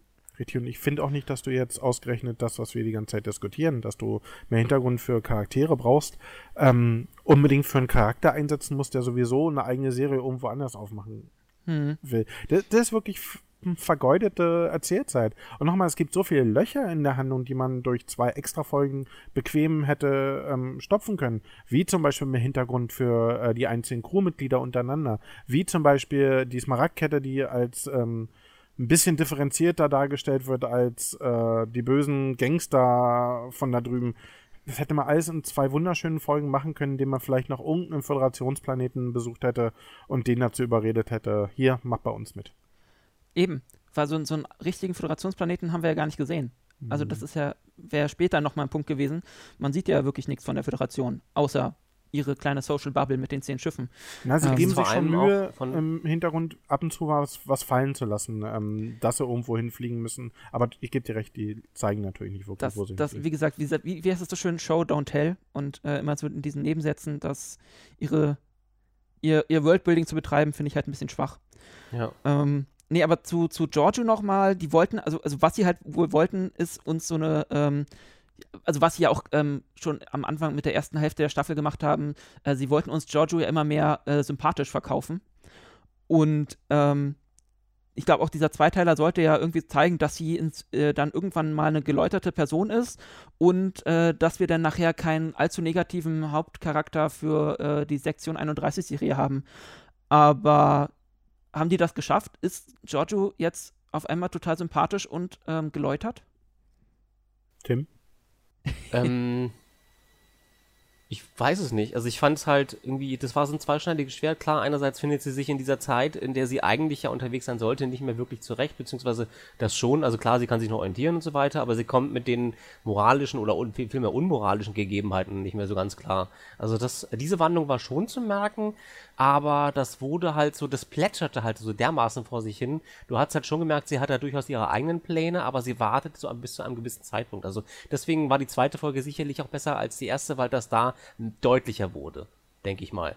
Aber ähm, ich kann diese Wandlung jetzt nicht so ganz nachvollziehen, weil uns Giorgio hat immer glauben lassen, sie gehöre nicht in dieses Universum und sie kann die Föderation nicht verstehen und deren moralische Gelegenheiten. So.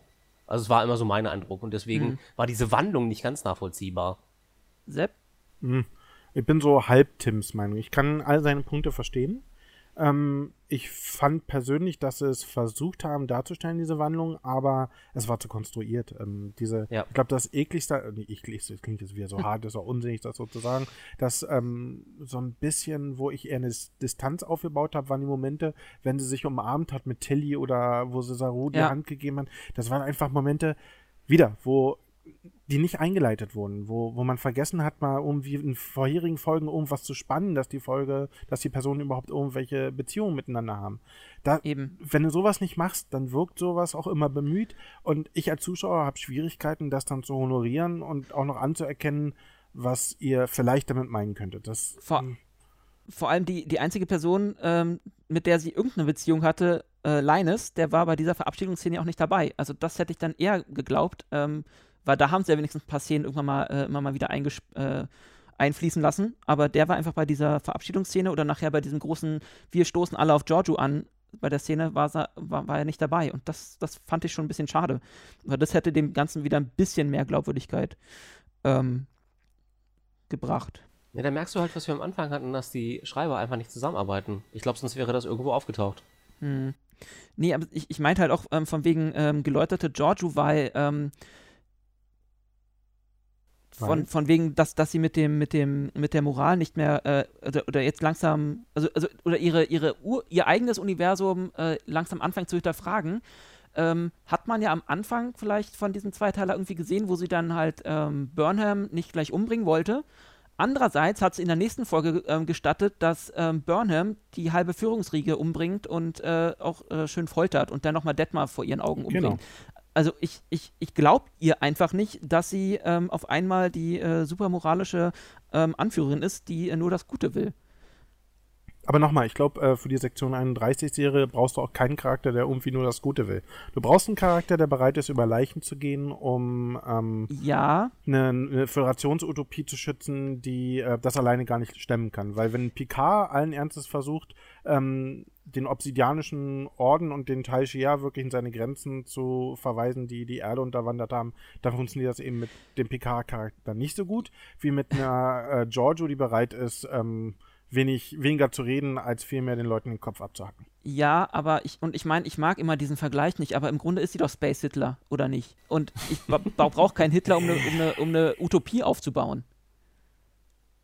Oder ich meine. Du meinst, du brauchst den Gegenparten nicht, um die Utopie also, deutlicher hervorzuheben. Na, ich ich meine, also, ich, ich, ich, ich verstehe ja den Grund.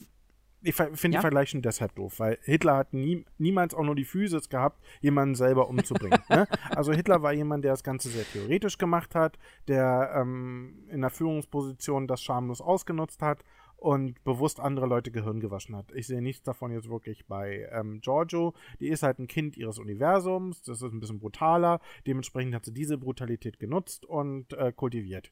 Und diese Person ist jetzt in einem anderen Universum ähm, darauf angewiesen, ähm, ihre von Kind an tradierten Wertvorstellungen ähm, irgendwie entweder zu erhalten oder zu überdenken. Ich meine, das haben sie schon irgendwo, auch schon in der zweiten Staffel, muss ich tatsächlich einfach mal verteidigend sagen, angedeutet und auch wirklich in manchen Folgen offen ausgesprochen. Das, das kommt jetzt nicht von total unge ungefähr, aber ach, dass es gut eingeleitet ist, würde ich trotzdem immer nicht mhm. sagen wollen. Ja. Vor allem ist jetzt dann auch die Frage, ähm, wo dann diese, äh, diese Sektion 31-Serie überhaupt spielen soll. Habt ihr das auch so verstanden? Ähm, der Guardian, der hatte ja irgendwie gesagt, er schickt sie dahin, wo diese beiden Universen noch nicht so weit auseinander sind oder noch Richtig. gar nicht auseinander sind. Ja, das schätze mal das 24. Jahrhundert. Naja, aber, aber wenn er, auseinander. Meinst du? Ja, wenn er, wenn ja. er nämlich sagt, die sind nicht auseinander, dann, also wir wissen ja, dass bei Enterprise die Universen schon getrennt waren. Richtig. So. Aber es macht auch keinen Sinn, ähm, davor einzusetzen. Ich würde eher sagen, die beiden Universen kommen sich nochmal ziemlich nah ähm, zueinander in der TOS-Zeit, weil sie quasi dann die gleiche Technologie verwenden. Stimmt. Also ich würde tatsächlich so in der Zeit, in der Discovery vorher gespielt hat, den, e, den wahrscheinlichsten Anknüpfungspunkt mhm. sehen. Ich persönlich würde andere Sachen spannender finden. Zum Beispiel stellt euch eine Serie vor, die Föderation ist gerade frisch gegründet und muss, wie gesagt, diese Utopie, die sie vertritt, auch noch irgendwie lebensfähig machen. Und dann mhm. musst du halt auch sowas bauen. Das würde auch erklären, warum es eine Sektion 31 wirklich schon seit Anbeginn der Föderation gibt. Aber es wird ja. passieren, das ist, glaube ich. Da denken wir schon wieder mit einem Star Trek-Geist drüber nach. Ja, also den, den, den, den, Autoren jetzt nicht gar nicht zubillige, aber ich glaube, das ist nicht so ihre Priorität. rein produktionstechnisch technisch würde es ja eher Sinn machen, die wirklich in die äh, Pike-Zeit zu packen, weil dann könnten sie immer schöne Crossover mit genau. der anderen Serie machen. Ähm, wie gesagt, wenn, wenn man den, ich mir den, den Satz vom Guardian halt überlege, dann denke ich mir halt, das müsste eigentlich noch vor Enterprise spielen, aber da ist ja auch nicht viel außer Dritter Weltkrieg oder äh, eugenische Kriege, wobei das ja auch mal interessant wäre, aber vor allem könnte sie dann wieder kräftig irgendwie den Leuten auf die Schnauze hauen. Ja, aber ähm, mal, Enterprise ist so grandios gegen die Wand gefahren damals. Ähm, ich glaube, der einzige Grund, warum sich immer noch auf diese Serie berufen wird, ist, weil sie halt einfach mal vor TOS spielt und den Leuten nichts anderes übrig bleibt. Ähm, Ich persönlich fand, die hat durchaus ihren Reiz gehabt, aber sie hat Ja. auch schon all so die Probleme, die Discovery gezeigt hat, angedeutet. Also ich erinnere an den Xindi-Bogen, der an vielen Stellen noch nicht ausgebügelt war, genug war, um ähm, wirklich in sich geschlossen zu funktionieren. Und Ja, schon die Prämisse vom Cindy Arc war ja schon sehr weit hergeholt. Genau. Und in der, ich glaube, in der vierten Staffel haben sie einen interessanten Weg gefunden, so einen Wechsel zwischen Ja. Einzelepisoden und ähm, so ein bisschen überspannenden Handlungsbögen, aber ich glaube nicht, dass es ein Modell für die Zukunft war oder sein konnte. Wir werden es nie wissen. Leider. Ähm, nur kurzer Punkt noch zum Guardian. Wie hat euch so generell die, die, der Einsatz von ihm gefallen? Oder und auch sein, wie sie ihn gezeigt haben? Ähm, ich fand es teilweise zu plakativ, aber vielleicht stehe ich mit dieser Meinung auch alleine da. Ähm, ich habe den Wächter nie als Person empfunden und ich fand auch nie, dass er, ein, ähm, dass er eine, äh, also ein Wesen der großen Worte gewesen ist. Der hat halt immer in Rätseln gesprochen. Ich meine, das haben, der hat er jetzt hier auch gemacht, aber Ja. ähm, das wirkte halt so von wegen, oh, ich habe eine Persönlichkeit. Und das halt, ich dachte erst, dass da steht, da steht ein Q vor uns. Und das hätte ich auch wesentlich logischer gefunden. Und ich hätte es auch wesentlich besser gefunden, um ein anderes Thema anzureißen, ganz kurz, äh, bevor wir da zu sprechen kommen, dass die Q den Brand ausgelöst haben, weil ein Kelpianer, ich meine, dann, warum ist das nicht davor passiert? Ich meine, aber ein an, anderes Thema. Na, wa- Genau, da kommen wir gleich zu. Also ich muss tatsächlich sagen, dass ich den äh, Guardian of Forever großartig dargestellt fand.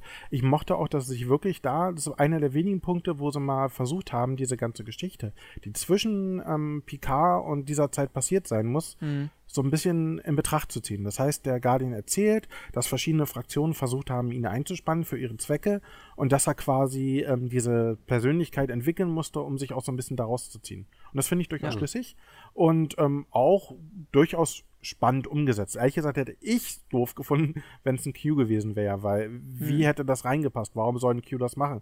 Da wäre eher meine Frage gewesen, warum hättest ein Q nicht vorher als Burn ähm, durchgeschossen? Warum ausgerechnet erst zu dem Zeitpunkt? Ja, also ich fand ihn auch sehr cool dargestellt. Ähm, hatte so ein bisschen was von, von Doctor Who, fand ich, wie er da Ja. plötzlich ähm, Aber saß. die ganze mit- Staffel hat was von Doctor Who, also insofern. Ui, das weiß ich jetzt, äh, würde ich jetzt, äh, Letzte Folge, Ja, die TARDIS, hallo? dat, ja, aber da tut man äh, Doctor Who, glaube ich, sehr viel Unrecht. Ja, aber dieses typische, eine Person ähm, löst Galaxis umspannende ähm, Ereignisse aus, das ist schon was, was in der Doctor Who-Tradition ist. Das ist Klar. so dieses Clara Und in Oswald, sämtlichen Marvel-Filmen.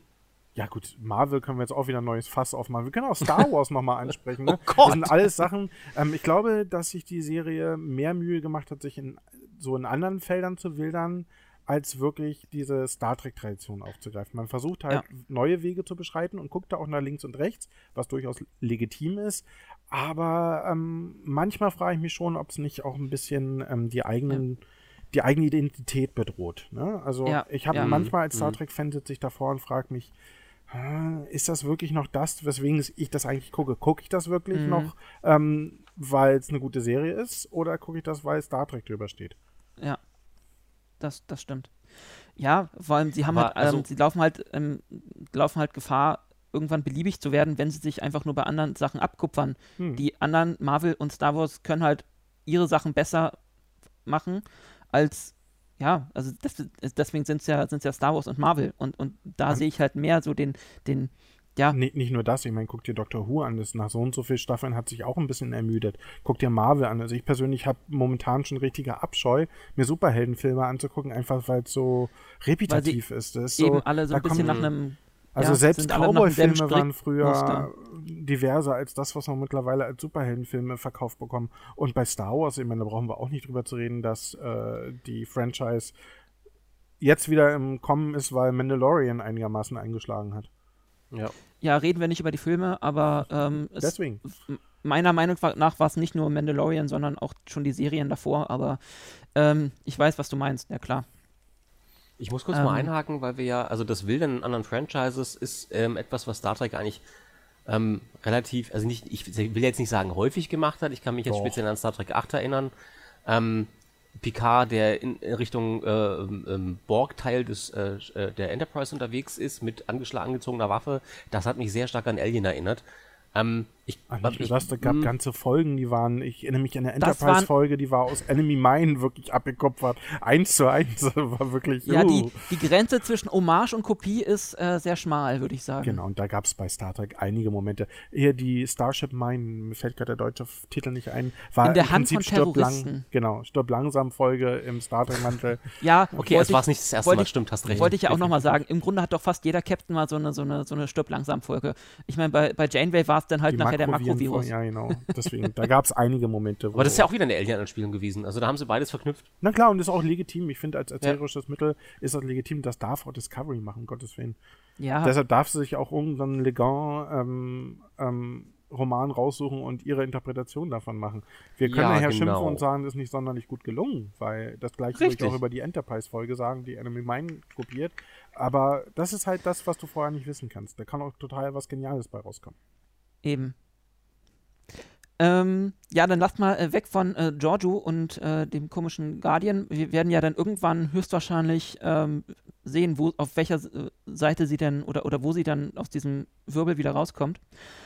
Ähm, und lasst jetzt nochmal wirklich zu den äh, Finalepisoden von Discovery kommen, beziehungsweise zu dem großen Thema äh, der Brand. Tim hat gesagt, die Idee mit dem Kind war blöd. Ja, aus dem einfachen Grund, ähm, weil das hätte ja, also die Kelpianer sind ja relativ lange in der Föderation und es hätte ja schon vorher passieren können. Die Frage ist, warum ist dieses Kind so speziell, dass es das machen kann? Und ähm, es hätte doch schon vorher eigentlich passieren müssen. Warum jetzt? Also es wirkt arg bemüht, dass es ein Kelpianer ist. Ich hätte jetzt ähm, was anderes bevorzugt. Ich meine, Sepp hatte, ich glaub, hatte glaube ich, geschrieben, dass er das, äh, die, die Supernova der Romulaner logischer gefunden hätte, oder ich habe ihn da falsch verstanden. Das kann natürlich Ich, auch ich, sein. hätte, ich hätte mich total gefreut, wenn man beide ähm, Eigenes miteinander verknüpft hätte. Wenn da irgendeine Aber größere die Frage Macht. ist, wie? Sagen wir mal, ich hätte mich jetzt vorher auch gefragt, wie sie allen Ernstes die Geschichte eines Kindes mit äh, Ja. dem großen Brand ähm, Ja, das ist ja was anderes, aber-. Ähm, da gibt's Mittel und Wege, ohne Frage. Und du kannst ähm, da tatsächlich irgendeine Macht, die ähm, da- könnte man sich was zusammenspinnen, Ja. ohne was, was jetzt nicht unsinniger wäre als also dieser Techno-Bubble, den es dann dazu gab, warum das Kind äh, jetzt ausgerechnet Dilithium ähm, beeinflussen kann, war, glaube ich, einer der ah, schwierigsten Ja, Momente, wo- sagen wir mal so. Wobei das schon wieder Technobubble, das kann ja Star Trek Mhm. Das ist sowieso Star ganz Trek, gut. genau, ohne Frage. Und Wenn Sie dann mir erzählen wollen, dass Delizium irgendeine Subraumkomponente hat, pipapo, dann ist, nehme ich das halt so hin. Also das ist, das, das ist dann das geringste Übel, wür- würde ich sagen. Ähm, da mögen jetzt andere ähm, Kanon besessene Leute anders drüber denken, aber ähm, das ist so das geringste. Also ähm, Ich, ich glaube, ich, kann damit auch leben. Also ich. Entschuldige, Basti, ich wollte nicht abfangen. Ja. nee, alles gut. Ähm, ja, also prinzipiell, ich muss sagen, ich hätte mir eine andere Erklärung für den Brand auch lieber gewünscht. Also vor allem, weil am Anfang wird ja auch gesagt, der Brand ist das große Ding und das hat so viele Auswirkungen auf so viele Sachen und ähm, da, die Galaxie liegt zwar quasi in Trümmern und dann wird es ja, erstmal wird es immer wieder relativiert durch die Autoren selbst. Hm. Ähm, sie am Anfang äh, von, heißt es, Kommunikation ist gestört und trotzdem können sie überall mit ihrer Holo-Kommunikation die Discovery noch erreichen.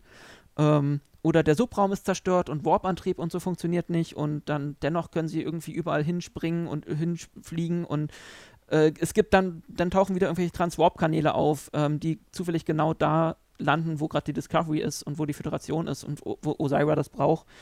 Ähm, das fand ich halt schade, dass sie das so relativiert haben. Da fragt man sich halt, warum war der Burn jetzt auf einmal so schlimm?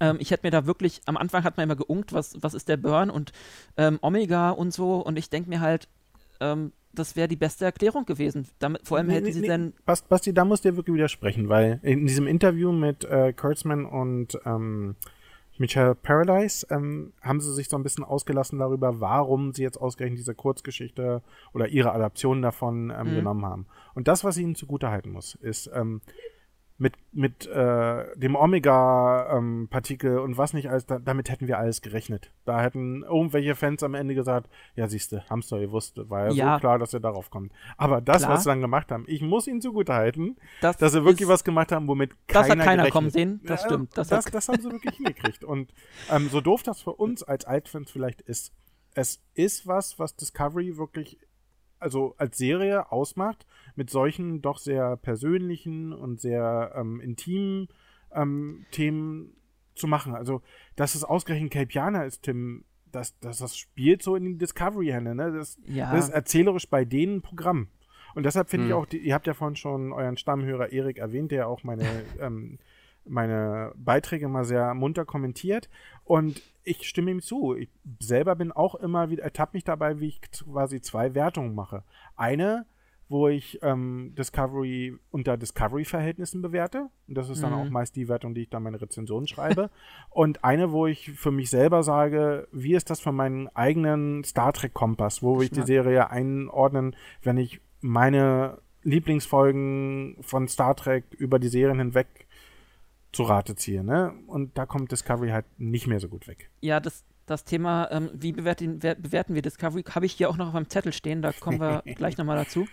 Ähm, was, was ich aber mit, mit Omega meinte, ist, dass sie, jetzt haben sie ja beim Burn all diese angeblichen Probleme alle auf diesen, auf das Dilithium zurückgebracht. Ge, gebracht. Oder, äh, oder äh, ähm, ja, dass das Dilithium, der, der, der Brand, die Explosion von Dilithium hat halt all diese Kommunikations- und Subraumschäden verursacht. Ähm, das hätten sie sich gar nicht, gar nicht ausdenken müssen, wenn sie Omega genommen hätten. Da hätten wir nämlich all diese Probleme schon äh, im, im Kanon gehabt. Also Ja. da, da wäre niemand gekommen und hätte gesagt, ja, äh, ist jetzt äh, aber nicht Kanon. Das wurde alles in Voyager etabliert und sich dann da nochmal so dieses Dilithium, halb, halbbackene Dilithium-Ding auszudenken. Das Problem, das Problem an Omega ist das Ausmaß der Zerstörung, was es verursacht. Also ich kann mich an eine Zeile erinnern, in der, glaube ich, ähm, Seven of Nine erwähnt, dass sie mit dem Ding, also das mit dem Omega-Molekül rumexperimentiert haben und das für ein paar Sekunden wohl ähm, statisch, also beziehungsweise stabil bekommen haben. Dann aber ist das wohl komplett in, also, äh, in die Hose gegangen und ich glaube 600.000 Drohnen, hatte sie gesagt, sind äh, innerhalb von wenigen Sekunden draufgegangen. Und ich glaube, ähm, deswegen äh, Und hat, der hätte das einfach viel um zu krasse Auswirkungen. Kuben herum auch noch. Aber das, das hätte, das stelle ich mir unter einem Burn vor. Ich, und ich meine, diese Auswirkungen haben wir ja an, hier jetzt auch. Das war ja jetzt hier auch galaxieweit, soweit wir wissen. Ja, aber nochmal, ich glaube, das, worauf Tim hinaus wollte, ich glaube, ähm, das, was an Leben und Tod, weil die Planeten dazwischen werden ja auch nicht mehr bewohnbar. Richtig, genau. Also halt insofern, ähm, einen, ähm, einen kann ich Tim verstehen, gehabt, der zerstört gewesen. Omega wäre zu krass, aber man hätte durchaus was. no, nochmal, wir sind hier jetzt auf so theoretischem Felde. Ja, ja. Also, ich glaube, wir müssen mit dem leben, was uns Discovery hier zum Ja, Essen ich- ich- serviert. das wäre jetzt nämlich mein nächster Punkt gewesen. Im Grunde habe ich ja auch meinen Frieden gemacht damit, wie sie es mir erklären. Und ähm, dass, dass halt dieses Kind meinetwegen gerade dann da geboren wurde und dann äh, mit der Subraumkomponente und wie auch immer, dann, dann ist das halt so. Ähm, die Frage ist ja auch, ähm, warum kriegt gerade diese Erklärung äh, bei, bei Fans so viel, so viel Kritik? Ich möchte mal darauf hinweisen, dass, äh, dass äh, beziehungsweise könnt ihr euch noch ähm, an einen gewissen Kevin Uxbridge erinnern? Oh. Wen? Der, der hat bei, bei TNG damals schon eine komplette Spezies ausgelöscht, Die weil er gerade einen Wutanfall bekommen hat. Er war die Doubt. genau. Genau. Ähm, da ist doch die Frage, messen wir hier nicht hier mit, mit, mit zweierlei Maß? Ja. Oder ist das Problem, dass das oder ist, die, ist das Problem, dass Discovery daraus einfach eine komplette Se äh, Staffel gemacht hat? Genau das äh, habe ich, glaube ich, mal in einer meiner Rezensionen geschrieben, dass es, glaube ich, schlechte Folgen schon immer gegeben hat. Also das, das ist, glaube ich, also Spock's Brain, äh, die Schwelle, Tim. Also ich glaube, so, so einen tiefpunktigen Tiefpunkt werden wir kaum finden. Die erste Staffel TNG, meine Güte, also wer das heute noch durchhält, wirklich bis zu Ende zu gucken. Mensch, da, das finde ich schon bewundernswert. Aber das Problem war, nee, der, der Vorteil damals war, das war halt eine Einzelfolge, die dann mal schlecht war. Dann kam irgendwann am Ende der ersten Staffel TNG gibt's mit ähm, die neutrale Zone und ich glaube Verschwörung oder so. Ähm, noch zwei Folgen, die es einigermaßen wieder raushauen, weil da gibt's wieder ein, zwei Folgen, die mal wieder gut sind. Wenn du ein serielles Erzählen machst, im Prinzip eine Folge wie, was dachte ich vorhin, Augen der Dunkelheit, ne? Wenn du sowas zum, zum Standard machst, dann da gibt's da keinen Raum für Höhen und Tiefen. Du bist halt gefangen, dieses eine Ding zu erzählen und ob das nun gut oder schlecht ist, hängt auch davon ab, wie stringent du das erzählen kannst. Und da hat halt Discovery in meinen Augen nicht unbedingt eine gute Figur abgeleistet, weil sie haben es nicht stringent erzählt. Sie haben ganz, ganz viele Sachen vernachlässigt, die man bei einer Erzählweise wie der durchhalten müsste. Die haben sich eigentlich, also sie stehen sich äh, insofern selbst im Weg, sie haben so viele Autoren, sie haben so viele Produzenten, da ist es einfach, also wäre es doch logischer gewesen, das episodisch aufzuziehen. Also dann hätten sie halt nicht seriell erzählen können, aber sie hätten episodisch ein bisschen was reißen können, auf jeden Fall. Nee, eigentlich, wie gesagt, dann, dann lasst uns doch da jetzt mal wirklich genau drauf eingehen, weil eigentlich wollte ich das nachher machen, aber wo wir jetzt schon mal beim Thema sind, von wegen ähm, toxisches Fandom, äh, Fa Fandom, äh, Fandom und äh, die, die, Wahrnehmung von, von Discovery, ähm, was ich halt gerade meinte, ähm, warum bewerten viele Discovery einfach so schlecht im Vergleich zu den anderen Serien. Ich meine, ähm, sie sagen immer, Discovery nimmt sich viel raus und äh, macht so unlogische Dinge, aber wir als Trekkies haben ja eigentlich bei, bei den ähm, bei anderen Serien einfach schon ganz andere Sachen akzeptiert. Ich meine, wir haben akzeptiert, dass irgendwie ähm, dass Wesley Crusher und der Reisende Warpfelder mit Gedanken äh, manipulieren und äh, Kess die Voyager auch mal eben mehrere tausend Jahre nach vorne schickt. Ähm, ganz nicht, muss gar nicht hier nochmal, beziehungsweise ähm, es gibt ja noch die ganz anderen Sachen hier von wegen Tele Telekinese, Telepathie und so. Hm. TOS, jedes zweite, jede zweite Folge gegen um Energiewesen. Warum akzeptieren wir das und äh, legen jetzt irgendwie jede Folge bei Discovery auf die Waagschale. Ich glaube, das ist die Gewohnheit, ähm, die wir mit den alten Serien haben, weil wir die halt immer wieder konsumieren. Ich kann mich noch erinnern, dass wir, ähm, dass ich mit meinem Papa äh, TOS geguckt habe, beziehungsweise ähm, also erst TOS und dann halt kam dann halt TNG und dass er ähm, furchtbar geschimpft hat über diesen kahlköpfigen Kapitän, ähm, der ja so gar nicht wie Kirk ist und total, das totale Weichei, weil er immer Frieden will und Kirk halt immer gleich mit der Keule um die Ecke kam und ihm das halt wesentlich lieber war. Also ich glaube, das ist so eine Art Gewohnheit, die wir von den alten Serien haben, dass es nach diesem Gusto laufen muss und das Kabi schlägt jetzt halt einen komplett anderen Weg ein und deswegen stößt das uns so ein bisschen vor den Kopf und deswegen sind wir damit auch nicht zufrieden. Das mag jetzt irgendwie ähm, plakativ hergeholt sein und vielleicht äh, ist es ist irgendwo eine gewisse Form der Wahrheit drin, aber ich glaube auch, dass äh, Discovery halt nach wie vor ähm, Schwächen im Erzählen hat, die es ausbügeln muss. Und vielleicht wird es ja mit der vielgesagten vierten Staffel, wie das immer im Star Trek-Universum ist, besser. Vielleicht. Ja, ich glaube, ich muss Tim insofern recht geben, also gerade dieser Bruch zwischen TOS und TNG, der war bei vielen Fans da. Und mhm. äh, heute haben Fans ganz einfach andere Ausdrucksmöglichkeiten, um ihren Unmut auch wirklich laut zu machen. Und ähm, es ist immer die letzte Star Trek-Serie, die ähm, beschimpft wird so war es bis, bis vor kurzem jedenfalls. Also sprich, als TNG ähm, draußen war und sich alle daran einigermaßen gewöhnt hatten, kam Deep Space Nine Alarm gestimmt für die Rauschspatzen. Als äh, Deep Space Nine dann so einigermaßen etabliert war, kam Voyager raus. Ich kann mich entsinnen, was damals für ein Sturm durch die Fanwelt ging. Und bei Enterprise, ich meine, da hat es, glaube ich, Höhen gefunden, die haben wir jetzt wieder erreicht. Und ich finde aber auch, dass da durchaus ein Umdenken einsetzt. Ich finde zum Beispiel, also meine Wahrnehmung ist jedenfalls, dass unter Fans Picard nicht unbedingt rosig angenommen wurde, mhm. aber generell besser ähm, aufgenommen wurde als Discovery. Und über Lower Decks brauchen wir drei, glaube ich, nicht zu sprechen. Ich glaube, da ja. finden wir ähm, alle, dass es der Höhepunkt unter dieser dritten Star Trek-Welle ist. Ja. Ähm, und ähm, deshalb ist das, was ich vorhin meinte. Discovery ist eine Sandbox, wo sie alles ausprobieren und auch alles ausprobieren dürfen solange sie danach äh, in den Serien aus diesen schlechten Erfahrungen lernen und ähm, was Vernünftiges auf die Beine stellen, weil das ist legitim, das kann man machen. Mhm.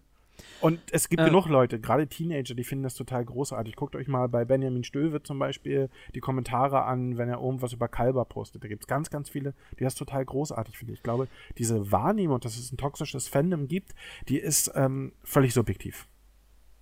Naja, ist nicht ganz von der Hand zu weisen. Also ich meine, bevor eine Serie angekündigt wird, wie zum Beispiel jetzt die ähm, Strange New Worlds oder so, gibt es schon Fans, die der Meinung sind, das runterputzen zu müssen. Ich meine, das hast du bei vielen Franchises, dass wenn irgendwas Neues äh, gepostet wird, beziehungsweise irgendwas Neues kommt, irgendein Teaser-Trailer oder so, dann wird das erstmal gnadenlos runtergemacht, damit die Leute sagen können, ich hab's ja gesagt. So. Und dasselbe Problem hast du auch bei Discovery, hast du auch bei anderen Serien, die jetzt im Star Trek-Universum irgendwie erscheinen. Ähm, das ist etwas, was, ich, was dann die Serie auch begleitet, während es ausgestrahlt wird, aber es ebbt ab dann im Nachhinein. Ich glaube, sobald Discovery aus der Schusslinie genommen wird und wir eine neue Serie haben, kann das schon wieder ganz anders aussehen. Tim, wir haben schon zwei Serien. Picard ist seitdem da, Lower Decks ist da und trotzdem hält sich, glaube ich. Du musst noch ein paar Jahre vergehen lassen. Nein, ich glaube, nochmal, ich denke, es ist ein Wahrnehmungsding. Ich bin äh, in einer halbwegs bekannten Fangruppe bei Facebook. Ähm, und weil ich nicht vielen Leuten bei Facebook folge, werde ich damit immer wieder überschwemmt.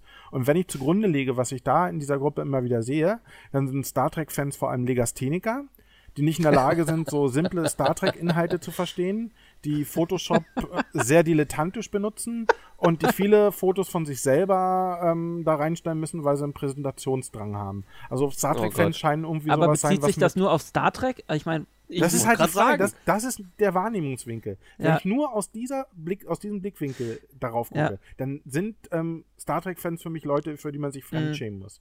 Wenn ich äh, nur Hasskommentare lese und wirklich extrem darauf achte, Ah, ja. dann lese ich nur die Hasskommentare. Ich bin wirklich jemand, der oft bei Track Movie, bei Trackcore und anderen Star Trek-Seiten unterwegs ist und der sich auch wirklich die Zeit nimmt, Kommentare zu lesen. Und ich hatte auch Mhm. jahrelang das Gefühl, das ist alles so hasserfüllt, bis ich das mal ausgestellt habe und festgestellt habe, der größte Teil der Kommentare ist durchweg positiv. Die Mhm. Leute versuchen das ein bisschen differenziert zu sehen, die sagen auch mal, was schlecht ist, aber die versuchen nicht, da gibt es immer welche, die so, aber das gab es auch schon immer, dass Leute sich über was aufregen. Nur jetzt, nochmal, die Ausdrucksformen sind andere. Jeder Knilch kann bei Twitter was twittern und ähm, Leute nehmen das für bare Nicht jeder, nicht jeder. Nicht Knilch mehr jeder. Nicht mehr jeder, aber auf 280 Seiten kannst du nun mal keine differenzierte Kritik abgeben. Da beschränkst du dich auf alles doof oder alles cool. Und die Zwischentöne dazwischen, dafür ist bei 280 Zeichen einfach kein Platz. Hm. Und wir leben einfach Ja. in einer Kultur, gerade die Informationskultur, die von Instagram, Facebook und Twitter befeuert wird, ist eine, dieses Too Long to Read ist, glaube ich, mein Hasskonzept, weil wie willst du dich mit was auseinandersetzen, wenn du zu faul bist, Sachen ähm, wirklich zu lesen, ja. wirklich zu lesen? Was ist, wenn Sachen, die mehr als drei Sätze haben, schon dein Aufmerksamkeitsvermögen äh, überschreiten? Was ist, wenn ein Podcast, der länger als 30 Minuten dauert, ähm, allen Ernstes bis zu Ende angehört werden soll? Ich meine, wenn du das nicht kannst, Ey, ganz ehrlich, dann la- lass ich aus der Situation. Mhm. Also dann brauchst du nicht über Sachen zu diskutieren, dann, dann, dann bist du an der falschen Adresse. Es geht mir beim toxischen Fandom, beim Begriff ja auch eher darum, dass es wirklich, also ich sage jetzt mal in Anführungsstriche Fans gibt, die andere Fans dafür runterputzen, dass sie diese Serie mögen. Ich finde, da hört es dann einfach irgendwann auf. Also man kann darüber diskutieren, dass man das schlecht findet, gar kein Problem. Aber für mich hört der Spaß auf, wo man anderen Fans das einfach abspricht, ähm, dass sie Fans sind, nur weil sie Discovery mögen. Also Ja, aber das, ja das gehört dazu. Das ist ein Ende des Spektrums. Ja. Und die Fans, die ich vorhin beschrieben habe, mögen vielleicht das andere sein, die dann alles gut heißen. Das gehört dazu und das hat es schon immer gegeben. Und ich glaube, Ja. da jetzt solche Begriffe wie Toxic Fandom draus zu machen, halte ich persönlich für konstruiert. Ja, außerdem gibt es ja auch wieder anders, äh, andere Leute, die dann äh, wirklich, dann die, die quasi Discovery nur verteidigen wollen, immer auf, auf jede, jede Kritik quasi ähm, direkt irgendwie angegriffen reagieren. Also das, also das ist, keine Ahnung, das gibt es ja auch und ähm, wird es wahrscheinlich auch äh, überall sonst in allen möglichen anderen Gruppen äh, im Social Media Bereich geben. Richtig, also Ähm, Tim, ein gutes Beispiel, American Football. Ich war vor kurzem in einer Kicker-Gruppe, nicht Kicker-Gruppe, halt eine Kommentarspalte durchgelesen und da war genau das gleiche über halt einen berühmten Quarterback, der momentan in Florida unterwegs ist. Und genau das gleiche. Du könntest jetzt von Hasskommentaren sprechen, aber du hast genauso gut auf der anderen Seite die ganzen, die das Ganze in einem völlig positiven Licht. Ähm, deshalb frage ich dich gerne über sowas, weil ich finde, dazwischen liegt die Wahrheit. Du kannst niemals was nur negativ oder nur positiv sehen. Das ist Mhm. per, per, per Idee schon ein bisschen einseitig. Ja, also ist, um das auch mal äh, zusammenzufassen, Discovery gar nicht so schlecht, wie, wie alle sagen, oder doch? Nö, es hat ja seine Fans. Ich meine, es gibt ja Leute, die das, die das, die das mögen und das sehr gern verfolgen und ähm, von daher hat es sicherlich, also es hat auf jeden Fall eine Daseinsberechtigung. Ja. Das ist, glaube ich, nicht abzusprechen.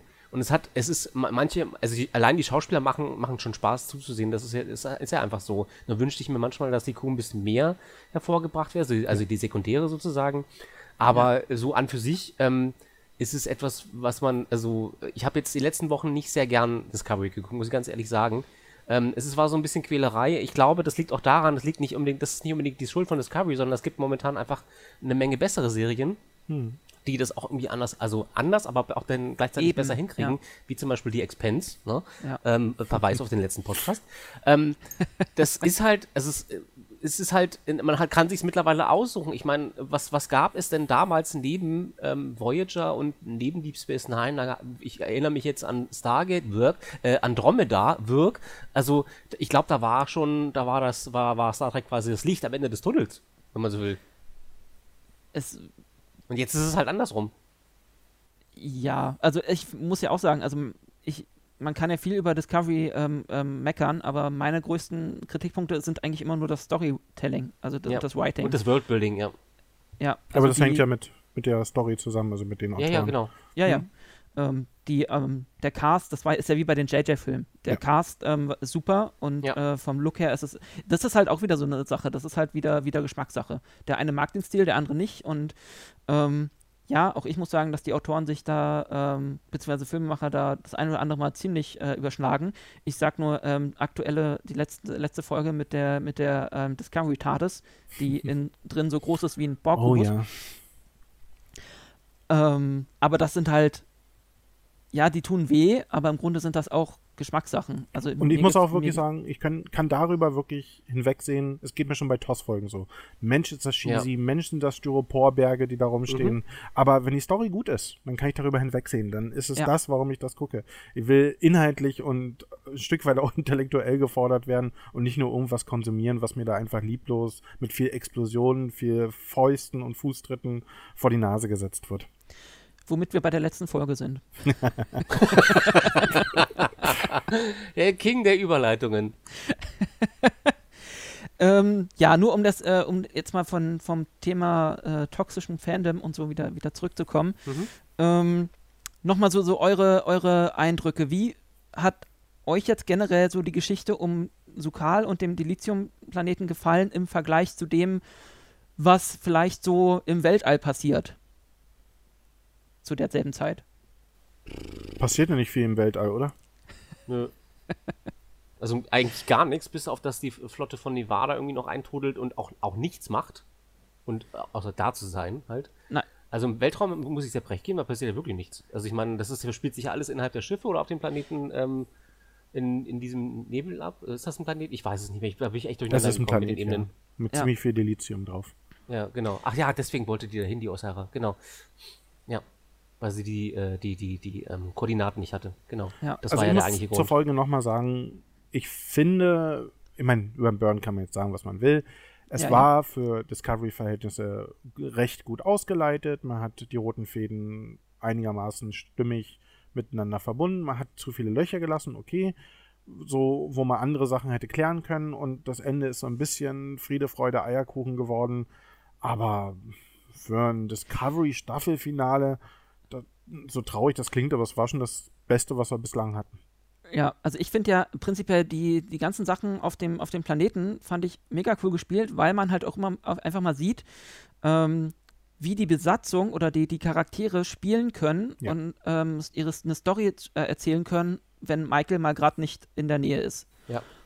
Und da sieht man einfach, wie, was für, was für einen guten Cast man hat. Und Mhm. das, da finde ich es halt wieder sehr schade, dass das ähm, oft dann wieder nur Burnham untergeordnet wird.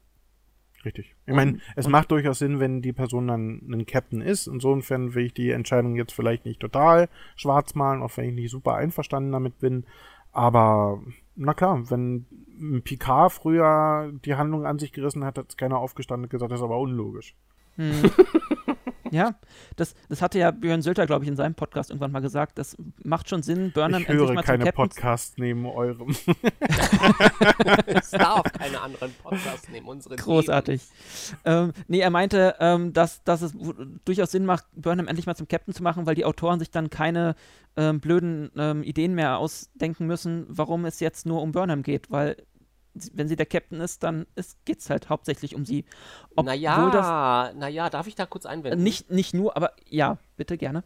Es gibt ja immer noch, ich weiß nicht, ob es im 32. Jahrhundert immer noch der Fall ist, aber es gibt ja die Klausel, dass der Captain nicht auf Außenmissionen mit darf, die zu gefährlich sind. Oh, mal Ist gucken, was da passieren wird in der vierten Ja, Staffel. ich wollte gerade sagen, ist da nicht irgendwie, sagt dann Saru, ja, hör, Arschlecken hier, ich gehe alleine, tschö. Ne? Also Aber man, halt, man muss den Autoren ja zugutehalten. Sie haben wirklich versucht, die äh, Crew ein bisschen mehr einzubinden, als man es in zwei Staffeln davor gemacht hat. Und Ja. ich finde, es ist durchaus einer der Lichtblicke dieser Staffel, ähm, dass da ein Aufwärtstrend zu sehen geht. Also eine Detmar, deren PTSD äh, thematisiert wird. No Washington, die plötzlich Apnoe-Taucherin ist. Ähm, da, da, da, da gibt's was, da wird was erzählt und das ist bisher auch spannend. Wie gesagt, dass ähm, ein Saru so viel Alleinzeit hat, mit, zusammen mit Kalba und äh, Adira, das ist ungewöhnlich. Gab es bei Discovery so eher selten. Ja. Und das wünsche ich mir für die nächste Staffel noch mehr. Und wenn der Preis, den wir dafür Definitiv. bezahlen, ist, dass Burnham Captain ist, dann bin ich mehr als bereit, den zu bezahlen.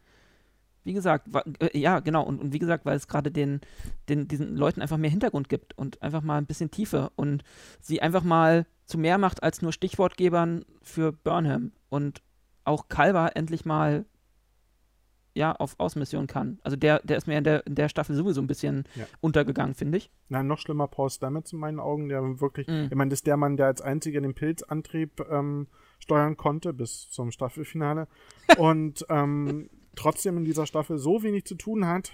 Also sagen wir, da hatte Detmer ja schon fast mehr Dialoganteile als er. Hm.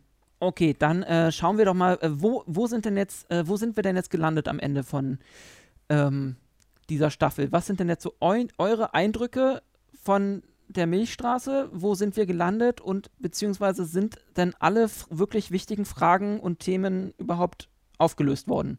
Nein. die es so also in dieser letzte, Staffel letzte, gab. Das letzte, was du gesagt hast, nein, definitiv nicht. Ich frage mich immer noch, warum Nahen da geblieben ist, wo sie geblieben ist. Ähm, mir hat es auch so ein bisschen gefehlt, dass sie am Ende nicht mehr da war. Klar, es hätte jetzt arg bemüht gewirkt, sie dann irgendwie nochmal ranzuziehen. Ähm, zum Ende hin, aber das weiß ich nicht. Das hat, das hat mir überhaupt nicht gefallen, dass man einfach, dass man so, so einen Posten aus dem Weg kommt, der halt potenziell eher ähm, auf den Captain Stuhl gehört. Aber das mag vielleicht nur meine, also hätte, sie hätte mir besser gefallen als Tilly für, die, für diese Zwischenphase. Weil, wenn du verstehst, was ich meine. Äh, ja. Das also, Tim, ich glaube, wir werden Nahen nochmal wiedersehen. Ich glaube, ich habe in irgendeiner meiner Rezensionen mal geschrieben, dass es ja perfekt passt, wenn zu irgendeinem Zeitpunkt wieder auftaucht, weil dieser Professor mit den toten, verstrahlten Kindern und Fra äh, Familienmitgliedern, ähm, der wollte ja da bleiben, um aus dem Pflanzentresor irgendein Heilmittel zu finden. Und meine Vorhersage ist immer noch, dass er das irgendwann finden wird und vielleicht am Ende der vierten Staffel wird er zufällig auftauchen und mit Nahen zusammen dieses Heilmittel für einen der schwer verletzten oder schon gestorbenen Discovery Crew Mitglieder herzubringen. Passt hm. auf. Mark my words. Na, es ist so, man hat sowas noch im Schrank zu stehen. Das ist immer gut für spätere Episoden. Ich hätte tatsächlich auch erwartet, dass das irgendwie, nachdem alle schon kurz davor sind, einen Strahlentod auf dem Delizium-Planeten zu sterben, jetzt gemacht wird. Aber nö, haben sie sich halt noch aufgehoben. Finde ich auch gut. Vor allem, weil sie ja weil sie ja jetzt auf diesem Delizium-Planeten auch einfach so ganz normal Delizium abbauen können, so wie wir das ja am Ende gehört haben. Die hatten also, ja vorher keine Probleme, da auch nur ranzukommen, weißt du, war ja nicht so, dass da irgendwie eine strahlenverseuchte Umgebung oder sowas war. Äh, gucken wir mal, ich meine, damit kann man Frage irgendwie leben. Die große Frage ist ja, wird die Discovery in der vierten Staffel einfach nur die ganze Zeit durch die Gegend springen und Delizium liefern? Nee, wenn du die Frage schon so stellst, weißt du, dass es nicht so sein wird. Ich glaube, es wurden so ein paar ähm, Stichworte gegeben. Ich glaube, so die Tochter und die Frau von Admiral Vance, das klang so nach einem möglichen Handlungsstrang. Oder was gab's noch? Ähm, äh, dass Nivar immer noch nicht in der Föderation ist, das wird mit der Mutter, die auf dem Planeten ja noch immer als Kovat Milat äh, verweilt, definitiv nochmal zur Sprache kommen. Also ein paar Sachen glaube ich, wissen wir schon, dass das passieren wird. Und natürlich diese Konflikte, die sich angebahnt haben. Ihr alle habt den Blick von Stamets gesehen, der ja. Burnham zugeworfen hat. Stamets und Burnham werden sich in der Haare haben. Saru, der jetzt plötzlich nicht mehr Captain ist, äh, wird sich mit Burnham in der Haare haben. Und, ähm, und dieses Grey Tal und Adira Tal Ding wird auch nochmal aufkochen. Ja, wobei und ich. Tilly, die vielleicht pissig ist, dass sie nicht mehr Captain sein darf. Ach, die ist einfach zu gut Freund mit Michael Burnham, als dass ja. sie das wirklich ausretzen werden. Harry Kim wäre angepisst. Vielleicht, ähm, vielleicht versetzen sie ja endlich mal ein paar andere Föderations- mit ähm, äh, auf die Discovery. Die war ja sowieso von Anfang an unterbesetzt und ja. ähm, mit, mit 80 Leuten und hat ja auch niemand interessiert. Ähm, war eine glückliche Fügung, dass sie auf so ein einsames Marquis-Schiff getroffen sind, das eigentlich viel zu klein war für so viele Besatzungsmitglieder. Aber wir wollen jetzt nicht über die Unzulänglichkeiten von Voyager ähm, diskutieren, Tim. Ich sag Ach, nur Photonentorpedos. Die kann man sich bauen. Ja, ja. Wenn, wenn, man aus Scheiße Essen machen kann, dann kann man auch aus irgendwelchem Blödsinn. Aber warum hatten, sie dann, warum hatten sie dann Rationen für die Scheiße, die bei denen aus den, äh, aus den äh, Replikatoren kam? Was? Warum sie Rationen hatten, um es besser einzuteilen? Du stellst die, unlogische Fragen. Aber nochmal, ja, wenn, wenn das aus dem gemacht würde, was wir jetzt gerade so unschön in Worte gefasst haben, dann haben die doch quasi ein Unlimited Supply. Ja. Wozu Deswegen rationieren? ist es überhaupt kein Problem, in 70 Jahren nach Hause zu fliegen.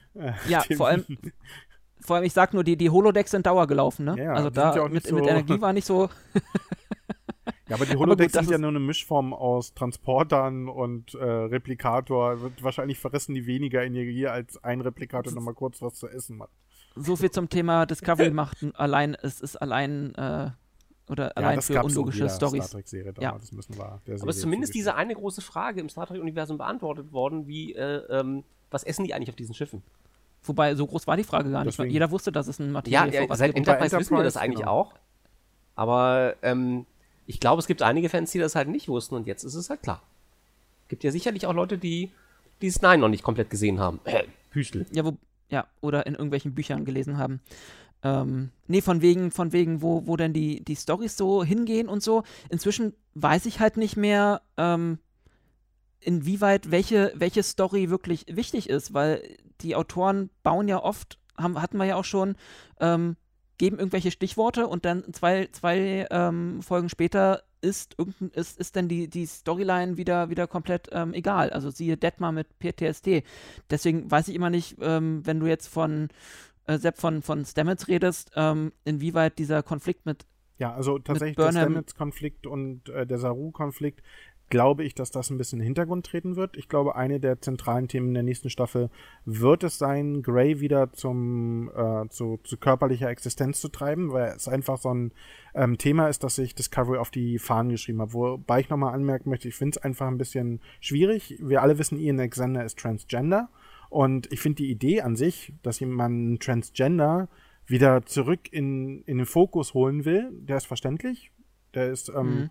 ist eine gute Idee, aber nochmal, der, der Mann hat wissentlich und im vollen Bewusstsein, und Mann oder Transgender, will mir jetzt nicht aus dem Fenster lehnen, hat er eine OP gemacht, um das zu werden, was er wird. Ja. Dann irgendwann ist er aber nicht mehr zufrieden mit dem, ähm, was er geworden ist. Und jetzt macht man das Ganze rückgängig. Das ist, glaube ich, eine Botschaft, gerade im Hinblick auf Transgender, die, die macht mir wahnsinnig Bauchschmerzen. Und wenn das in der Mhm. vierten Staffel tatsächlich zu einem der Hauptinhalte wird, wovon ich eigentlich ausgehe, ach, Ja, na, sie haben ja jetzt quasi schon mit dem Holoschiff äh, die, die Blaupause geliefert. Also von wegen, äh, dann kriegt er halt einen mobilen Emitter und dann überträgt man sein Bewusstsein irgendwie äh, in dieses Holo-Programm. Also das gab es ja auch schon bei Voyager. Ja, also also von bleiben, daher bleibt immer noch die große Frage, warum war er sichtbar im Holo, in der Holo-Simulation? das ist ja sowieso die Frage, die ich halt äh, in Bezug auf die Trill nicht verstehe, warum er der einzige von diesen äh, Hosts war, ähm, der sich auf einmal damit nicht klar Ich glaube, das liegt an der emotionalen Bindung der Adira an ihn. Sie. Und die They- Emotionen, die plötzlich Holo-Simulationen lesen können oder was? Nee, das war, das war einer von diesen Punkten, wo ich echt sage, ach, ein bisschen mehr Dann- Beschäftigung mit der Materie hätte der Folge gut getan. Dann lass doch mal äh, noch mal jetzt zusammenfassen. So ein paar negative und Halt, Punkte halt, der ich muss Staffel. noch, noch eins und, ja, einfügen, eins, ja, eins einfügen. Und zwar, meine Voraussage für die äh, vierte Staffel, abgesehen von den Grey wird wieder körperlich, werden wir in den ersten paar Folgen irgendein Problem etablieren, das riesengroß ist. Dann werden wir dieses Problem peu à peu ähm, so ein bisschen entblättern. relativieren. Entblättern, auch relativieren, aber am Ende wird es dann gelöst. Und am Ende haben sich wieder alle lieb und alles ist wieder Friede, Freude, Eierkuchen. Das ist meine Prognose für die vierte Staffel und es sollte aber mit dem sie Teufel zu tun daran, geben. genau das nicht zu tun, Ja. sondern einfach mal einen völlig anderen Weg einzuschreiten. Ja, genau. So, aber wenn, wenn man immer Angst haben muss, nach der Staffel abgesetzt zu werden, dann ist das mit Storywriting über mehr, mehrere Staffeln auch nicht so, so leicht. Ja, und die Angst muss halt ja Discovery ein. nicht haben. Die haben ja von Kurtzman schon quasi eine Existenzbestätigung für mindestens sieben Nein. Staffeln bekommen. Gerade dann sollte es ja äh, möglich sein, ähm, längerfristige Storys zu schreiben. Aber nochmal, wenn du dir die Serien anguckst, die sowas machen und dann natürlich auch abgesetzt werden, sind es Mhm. meist Serien, die das machen, um das Zuschauerinteresse ähm, aufrechtzuerhalten. Das muss eine Serie wie Discovery nicht machen, denn auch wenn wir jetzt hier rumschimpfen wie die Rohrspatzen über Discovery, wir gucken uns doch jede Folge mindestens einmal an. Naja, sicher. Aber wir sind halt auch der Kern. Also der, Ja, und auf den Kern nicht, kann sich Star Trek einfach verlassen. CBS All Access hat so tolle Abonnentenzahlen nicht, weil Discovery so eine großartige Serie ist, sondern weil es einfach so viele Star Trek-Fans gucken, dass sie sich alles angucken würden, was den Namen trägt, ähm, weil sie halt Fans sind. Und warum haben sie dann so viel Angst, äh, Star Trek zu machen für die Fans? Oder bin ich jetzt schon wieder zu kritisch? Nochmal, Also, weil es heißt ja immer, sie, sie machen, sie, sie, sie, sie, sie haben immer Angst, äh, wenn sie zu sehr, äh, zu krass äh, Track machen, dass das dann der Normalo nicht mehr versteht. Ich finde, sie machen sowas schon. Also guckt ihr Picard, an, das war eine reine Nostalgie-Show für Altfans. Ja, gut, das Guckt ihr. Lower Decks an, das ist eine reine ähm, Star Trek-Show für, Ner für Nerds wie uns. Weil die versteht ja auch gar kein anderer. ja, und das ist legitim. Das Natürlich kannst du für verschiedene und, äh, Zuschauerinteressen verschiedene Serien anbieten, wenn du so ein Streaming-Format hast. Das, das, das finde ich das Geniale eigentlich daran. Mhm. Das, das Problem ist halt soll halt, im Anschluss neue Fenster schließen. Ja, und das ist der Serie, das müssen wir ihr zu, zugestehen, auch gelungen. Es gibt genug Leute, mit denen ich nie vorher über Star Trek unterhalten, Arbeitskolleginnen von mir, die plötzlich äh, Discovery gucken. Wenn, wenn das der, der Reingewinn ist, dann ist das in Ordnung. Ja. Das ist cool. Wenn das der Einstieg ist, das ist ja ähnlich wie mit den JJ-Filmen schon. Genau. Dass viele, die die gesehen haben und dann auf einmal dann auch die anderen geguckt haben, die Serien. Ja, nee, das stimmt schon. I stand corrected. Ähm, ja, nee, dann lass doch noch mal die ähm, Highlights und negativen Punkte so ein bisschen von der Staffel äh, zusammenfassen. Ähm, Tim, was waren denn so deine Highlights? Da fragst du mich was. Das ist jetzt echt fies, dass ich immer als, als, als erstes gefragt werde. Ich rufe mich jetzt immer auf dem aus, was Sepp sagt. Tim? Genau, los kommt. Dann, Bitte. Dann, dann, dränge ich mich mal einfach vor. Einer meiner Staffelhöhepunkte ist David Ayala als äh, Book. Ich finde, mhm. er hat wirklich eine großartige Chemie mit äh, Michael Burnham und ähm, als neuer Charakter hat er sie wirklich großartig eingefügt. Was ich vorhin schon erwähnt habe, dieser Ausbau der Kelpianer ist ein weiterer großer Plus Pluspunkt, den ich äh, in dieser Serie gerade sehe. Und mhm. äh, diese Holo-Simulation, wie die aufgebaut hat, war auch wirklich was, was mir echt Spaß gemacht hat. Die Darsteller ganz generell sind in meinen Augen wirklich über jeden Zweifel erhaben. Und das, was halt überhaupt nicht passt, ist ähm, das, was die Autoren daraus gemacht haben. Also mhm. diese Art und Weise, wie sie nicht miteinander arbeiten, sondern eher jeder versucht, sein eigenes Ding zu machen ähm, ohne dass da wirklich ein stringentes Gesamtergebnis rauskommt, das ist ein bisschen traurig. Die vielen Logiklöcher, die die Serie seit wirklich Staffel 1 begleiten, ohne dass auch nur irgendjemand was dagegen macht, ähm, diese, diese flachen Bösewichte, die unzu Ende gedachten Ansätze, das sind wirklich Sachen, da müssen sie noch ein bisschen dran arbeiten. Mhm. Tim. Tim. So, ja. ähm, ja, das, der, große, der größte Pluspunkt der Staffel ist, glaube ich, Giorgio ist endlich weg. Und es gibt einem anderen, ja, ihr lacht, aber es gibt jetzt einem anderen Charakter deutlich mehr Gelegenheit, sich als Gegenfolie zur Mannschaft zu etablieren. Und das ist immer noch, ähm, wie heißt der Tauschspielerin, heißt Tiknotaru. Ich komme jetzt nicht auf den Namen. Ähm, äh, Jet Reno, aber die wird nächste genau. Staffel, glaube ich, für eine Folge. Noch, die wird noch weniger da sein als äh, in der jetzigen Folge. Ja. Ich finde es eigentlich grundschade, weil ähm, Ingenieure ja grundsätzlich immer was zu nörgeln haben und das ähm, kann sie relativ was? gut. Ja, auch Aber gut. da musst du dir jetzt ähm, keine Sorge machen. Ich glaube, gerade so diese Sachen, die, ähm, die Giorgio immer hin und her gezotet hat, die wurden dann, wenn sie nicht da war, von Paul Stamets übernommen oder halt von Jet Reno, manchmal sogar von Tilly. Die, die Drehbuchschreiber sind ja nicht wirklich wählerisch. Die, die finden schon jemanden, mhm. dem sie in den Mund legen. Du wirst nicht haben, dass das plötzlich verschwinden wird. Dieses Zotige wird der Serie erhalten bleiben. Mhm. Das ist auch okay. Ich meine, ähm, das hatten wir ja bei, also du hast es bei TOS, das hast du äh, ich, leider in der deutschen Synchro, ja. In der deutschen Synchro, ja. wir müssen das letzte Wort haben, das vorletzte. ähm, es ist halt, also äh, bei TNG hast du es vielleicht so gut wie gar nicht, da ist der Humor halt ein bisschen subtiler. Hm. Ähm, und ich, sie müssen noch ein bisschen an dem Konzept Humor in Discovery arbeiten, finde ich. Das kommt immer noch ein bisschen zu kurz oder das wird halt immer so ja, hm, wir lachen alle, haha, und es äh, wird schon witzig werden. Ähm, Schön fand ich die, auch die Außenaufnahmen, Island, so und so weiter. Also, ja, sie haben echt schöne Sets gehabt. Ähm, sie haben sich Mit richtig Mühe gegeben.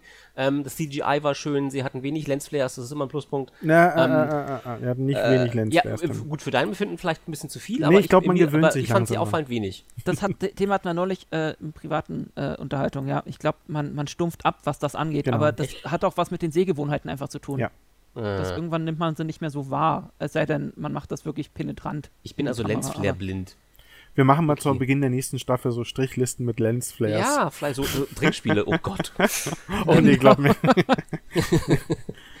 nee, ansonsten die Darsteller natürlich, allen voran Saru. Ich glaube, das ist immer noch ähm, so der, der Liebling, oder auch noch mein Liebling, dem sehe ich ganz gerne zu. Ähm, der macht als Captain einfach eine rundum gute Figur. Nur wird er halt, ist halt leider, sind halt leider die Storys so schlecht geschrieben, dass er halt ähm, dann auch mal irgendwann, ähm, ich sag jetzt mal, in den Hintergrund treten muss für irgendwelche anderen äh, Fisimatenten.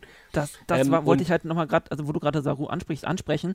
Ähm, von wegen, weil er eine gute Figur als Captain macht. Ich finde ja, er wurde relativ kompromittiert geschrieben jetzt. Also was so Emotio Emotionen und so angeht, beziehungsweise ähm, er wurde so geschrieben, wie teilweise ähm, Burnham gehandelt hat, nur dass er dafür auf die, äh, auf, die Schnauze bekommen hat, mehr oder weniger. Ja. Das und ist die Aufgabe eines Captains. Und ich muss Tim insofern recht geben, also für mich war als Captain jetzt nicht emotionaler als ein Benjamin Sisko oder eine Catherine Janeway. Ich glaub, Nein, aber es wurde, ja. es, es wurde ja teilweise so dargestellt. Hm. Das Dumme ist, wir, wir wissen es noch gar nicht, weil ich glaube, zu Saru ist jetzt noch nicht wirklich ein Wort gefallen. Alles, was wir jetzt darüber wirklich sagen können, ist Interpretation. Weil ähm, zwar ist Burnham gerade Captain, aber vor allem ja, weil Saru auf äh, seinem Heimatplaneten weilt, um dem hundertjährigen Kind zu zeigen, wie toll die Realität ist. Wie alt ist Saru eigentlich? Jünger. ja, weitaus jünger, glaube ich sogar. Aber hm. also was, was ähm, halt, was ich halt negativ fand, wenn man dann das mal, wenn man das jetzt, oder wollen wir nur die Höhepunkte besprechen? Ne, mach, mach mal ruhig. Negativ fand ich, dass die Crew, wie Sepp auch schon gesagt hat, viel zu kurz gekommen ist. Dass es halt immer so eine die B-Mannschaft ist, also ähm, noch weniger als die B-Mannschaft eigentlich, weil sie manchmal komplett in den Hintergrund tritt. Und das für mich äh, die Star Trek-Serien so ein bisschen ausmachen, dass die Crew miteinander mhm. was zu tun hat. Ähm, das hast du bei Discovery einfach nicht. Also da ist halt wirklich die B-Mannschaft die B-Mannschaft und die kriegen es halt nicht gebacken, irgendwie, ähm, wie Sepp in seinem Artikel schon geschrieben hat, ähm, das Schiff zu übernehmen und die Systeme mhm. auch vernünftig so zu kennen, dass man vielleicht doch ein Shuttle besteigt, was dann ähm, die Sauerstoffversorgung hat. Äh, nein, Pustekuchen, man muss sich halt bis zum letzten Atemzug irgendwie Richtung äh, Brücke bewegen. Bäh. Ähm, das ist halt, die, die sind halt leider doof dargestellt worden. So. Also ist halt irgendwie ein bisschen blöd. Ähm, die Bösewichte waren blass. Also hast du ja, glaube ich, auch in deiner Rezession geschrieben, äh, auch die Osira ging mir mächtig auf den Kranz. Ähm, noch schlimmer fand ich aber diesen Sera oder wie er Saré, heißt. Hm? Saré, genau. Ähm, Gott war der platt. Also ich meine, das ist ja an, an, an, Plattigkeit gar nicht mehr zu verbieten. Ich habe da auch das Gefühl gehabt, die deutsche Synchro hat dem, war dem, stand dem in nichts nach, weil der halt auch wirklich so Larifare gesprochen wurde. Nur in einigen wenigen Sätzen kam dann mal raus, hallo, hier, ich bin böse. Hm. Ähm, ansonsten ja, ich, ich fand halt sehr bemüht äh, am Anfang dieser Darsteller, der auf, dem, auf diesem einen Außenposten da wartet, bis mal irgendein Zeichen von der Föderation kommt und dann am Ende soll der, tauchte der wieder auf. Das war halt so ja. mäh. Ach komm, also, war eine schöne erzählerische Klammer. Das ja, das ist halt ja, aber das kann man anders machen. Das kann man weitaus anders machen. Der hat da überhaupt keine Funktion gehabt, sondern hat nur stumpf gewartet auf irgendein Signal und war da ganz allein. Und ich fand das halt, das macht, ist es, das ist nicht die Föderation. Da, äh, noch, halt da muss ich jetzt wirklich widersprechen, weil die Folge heißt ja nicht umsonst, genauso wie die erste Folge, in der er aufgetaucht ist. Ich glaube, der ist die Klammer, die die erste und die letzte Folge der dritten Staffel. Ähm, das habe ich auch verstanden, aber ich fand es halt trotzdem arg bemüht. Okay, das kann man so stehen lassen. So, okay. Ja gut, jetzt bin ich fertig. Ach, das war's schon. So, okay. Basti, jetzt wollen wir aber auch deine Expertenmeinung hören. ähm, ja, also ich fand, äh, ja, Highlight war auf jeden Fall Saru. Ähm, mir hat Admiral Vance soweit auch ganz gut äh, gefallen, zumindest ähm, wie er gespielt wurde. Ähm, dann, was ja, was wir auch schon angesprochen hatten, die, ähm, ja, dass, dass die restliche Crew ein bisschen mehr Luft bekommen hat, zumindest in ein paar Folgen. Ähm, Zumindest, äh, da sieht man auf jeden Fall in der zweiten Folge, ähm, also ja, die Folgen quasi ohne Burnham.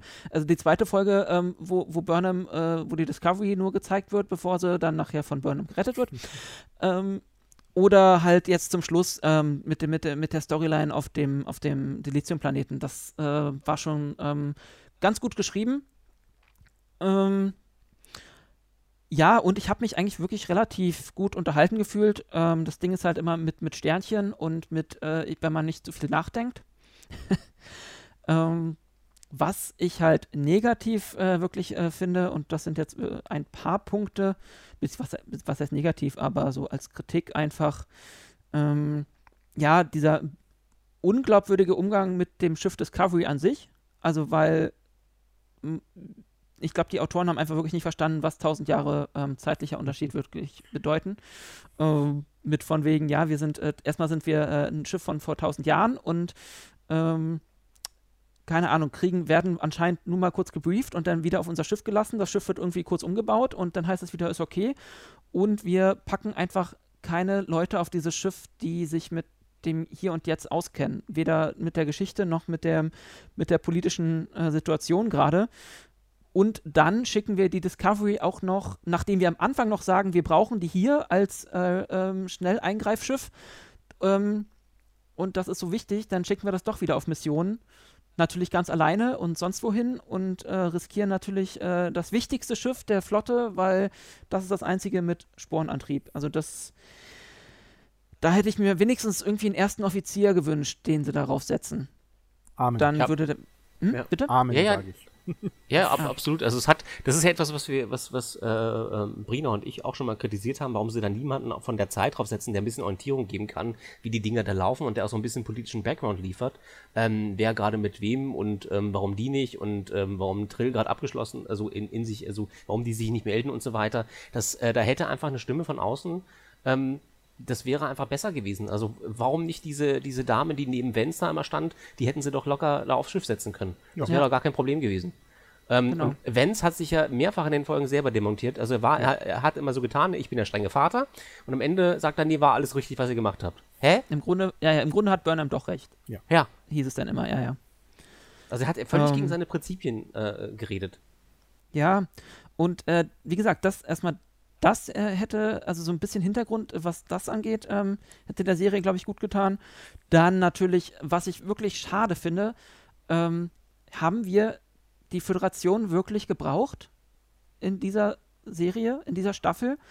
Denn am Anfang suchen wir die Föderation, dann finden wir sie und ein, das Einzige, was wir von der Föderation sehen, ist deren Social Bubble da mit den zehn Schiffen und ab und zu mal Admiral Vance, der dann im Grunde ja auch nur der, den Charlie spielt aus Charlie's Angels und die, äh, die Discovery auf irgendwelche Missionen schickt. Aber ich glaube, das, Viel ist- mehr- das ist der Anspruch, den Discovery halt hat. Die Föderation ähm, braucht die Voyager, äh, nicht die Voyager, die Discovery und nicht umgekehrt. Ja, die Voyager auch, pass mal Ja. auf. Die, war- die gab es ja. Ja. da auch. Die, es gab auch eine und, Voyager da. und genauso wie die Voyager damals in Voyager ja auch die Föderationswerte ähm, hochgehalten hat im Delta-Quadranten, ohne dass die Föderation wirklich da war, ist jetzt die Discovery halt die, die die Föderationswerte hochhält und die Föderation ist in dem Gedankenkonstrukt eher, naja, ein Hintergrundplayer. Die ist irgendwie da, aber die Discovery ist das Wichtige.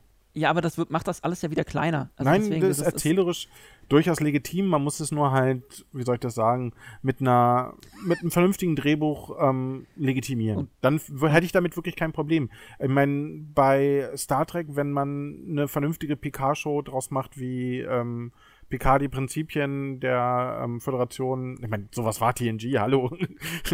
da war die Föderation ja jetzt auch nicht unbedingt äh, mehr als ein Deckmantel für das, was die Crew alles Tolles gemacht hat. Erinner dich an Folgen, wo äh, Data seine Menschlichkeit abgestritten wird. Da ist die Crew sogar im direkten Konflikt mit der Föderation. ja, die Föderation wird halt immer nicht im, im, im sehr positiven Licht gezeigt. Das stimmt schon. Und na klar, Und das ist erzählerisch TNG hat, völlig legitim und das kann auch Discovery genauso machen wie jede andere Star Trek-Serie auch. Ich glaube, Deep Space Nine ist ein anderes gutes Beispiel für eine ähnliche Verfahrensweise. ja. Da war Admiral Vance aber wieder cool, weil er war mal nicht so ein Badmiral, also nicht so ein sich klischee-mäßiger, sondern im Grunde war er ja relativ umgänglich. Ähm, und hatte bisher jedenfalls keine großen Hintergedanken. Also das ist so ähm, der Punkt. Ansonsten, wie gesagt, ähm, man hat kaum Worldbuilding gehabt. Ähm, man hat die Planeten, die man besucht hat, hat man oft dann eher auf die Discovery geholt, anstatt runterzugehen. Ähm, von der Erde hat man halt nicht viel gesehen, außer den Baum. Man hat äh, Nivar nicht gesehen. Ähm, und ja, das, das äh, ist auch schon wieder alles ein bisschen unlogisch. Aber nochmal, das kann ich im Nachhinein wieder verstehen, weil wenn du siehst, wofür Mhm. die Ja. CGI-Gelder draufgegangen sind, da war Ja. nicht mehr viel Platz, um noch irgendwelche Planetenhintergründe zu bauen. Außer, ja, die, die, außer Ren hier auf die Renderzeiten für, für, die, äh, für den Discovery-Innenraum müssen gigantisch gewesen sein. Das muss ganz Mhm. viel Geld verschlungen, haben. Ja, ich dachte eher so für die vielen Space-Explosionen und Pew-Pew-Pew-Sachen, die es da gab. Ähm, das kostet Du meinst, auch wie die, Geld. wie die Discovery da unter Osira zehn Minuten unbeschadet durch den Föderations Ich dachte eher, Föderationshauptquartier wie, wie diese. Roboter, mehrere Roboter äh, zerschossen werden an Bord des Schiffes und da muss man auch noch diese unglaublich komplexen ähm, blauen Phaserstrahlen irgendwie hinbekommen. Das kostet alles sein Geld, lieber Basti. Da, da bleibt nicht mehr Ist viel so? um, äh, ich meine, die wird in Kanada gedreht. Die können nicht mal eben so nach Nevada in die rote Wüste fahren und Vulkan äh, zum Leben erwecken. Da gibt's keine Wüste. Es ist verdammt nochmal kalt da oben. Das ist einfach einen Eisplaneten wie in dieser Giorgio-Doppelfolge hinzukriegen als, naja, Wüstenplaneten. Mhm. Ja. Na gut, was rege ich mich eigentlich auf? Ansonsten mein großer letzter Punkt, den ich eigentlich hier noch habe unter negativ, ähm, dass sie oft, viel zu oft dieses Deus Ex Machina Prinzip benutzen. Ja, aber das, das hat ja schon, also weil im Grunde nachher nichts äh, mehr Konsequenzen hat, weil sie ja dann einfach wieder das nächstgrößere Kaninchen aus dem, aus dem ähm, Hut zaubern. Also das hat ja schon mit dem Spornantrieb angefangen, den sie sich damals äh, ausgedacht haben. Ja. Und das beste Prinzip oder das, beste Beispiel jetzt ist, sind immer noch die komischen Sphärendaten. Also immer, wenn die Autoren mal gerade nicht wisse, weiter wissen oder äh, ein Storyloch haben, dann äh, gucken sie kurz in die Sphärendaten. Und das ist für mich einfach wirklich lazy writing. Ja, nochmal. Also ich glaube, wir sind uns alle drei super einig, dass der große Schwachpunkt bei Discovery äh, in der Autorenriege liegt. Ja. Ähm, ja, Autoren, Schrägstrich, Einfluss von den Producern, die du ja auch mal alle im Tatsächlich erzählt hast. ähm, ist Alex Kurtzman einer der Autoren mit. Also, wenn ich das so sage. Ach, er schreibt selbst mit? Ja. Kurtzman ist einer der Autoren, der hat in mehreren Folgen ähm, Credits bekommen als äh, Schreiberling. Ich kann auch mal jetzt, wo ich gerade hier am Rechner sitze, ganz schnell äh, schauen, welche Folgen das alles waren. Aber ich glaube, es war zum Beispiel die Pilotfolge, ähm, die, der erste Teil zum Staffelfinale quasi. Ein Zeichen der Hoffnung Teil 1. Ach so, okay. Da war er als äh, Schreiber gecredited und wie gesagt, das Interview, das ich mit ihm gelesen habe, ähm, zusammen mit Mhm. Michelle Paradise, ähm, da wird er auch explizit als Writer genannt. Mich würde ja wirklich mal interessieren, wie, wie die da so eine, so eine Staffel durchplanen. Ähm, Oh ja. Hattest du nicht neulich mal irgendwie verlauten lassen, dass das da eventuell gar nicht mehr so einen, so einen klassischen Writers Room geben sollte, wird, tun? Ich äh, weiß aus äh, dem, was ich äh, mir anhand der ähm, Aftertrack und wie sie jetzt alle heißen, ähm, Shows zusammenreimen kann, dass die Autoren quasi einen Grobfahr Fahrplan zur Hand kriegen, aber relativ große Freiheiten haben, was sie abseits davon machen. Deshalb ähm, Okay. sind auch die Folgen untereinander recht unterschiedlich, weil wie gesagt, die, nut die nutzen natürlich die Freiheiten auch aus.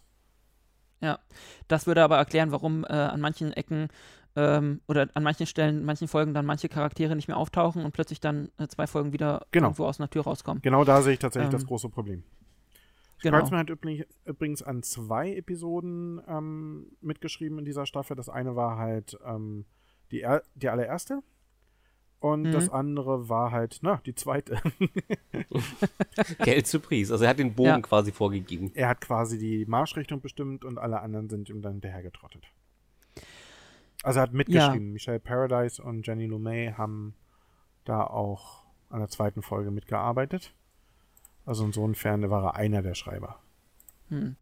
Ja, aber ich würde wirklich mal wissen, gerne wissen, ob es da sowas gibt wie jemand, der da den Hut auf hat oder nochmal alle, alle Folgen sich dann immer mal durchliest und guckt, ob es da irgendwie einen Zusammenhang gibt. Ich glaube ja eher nicht.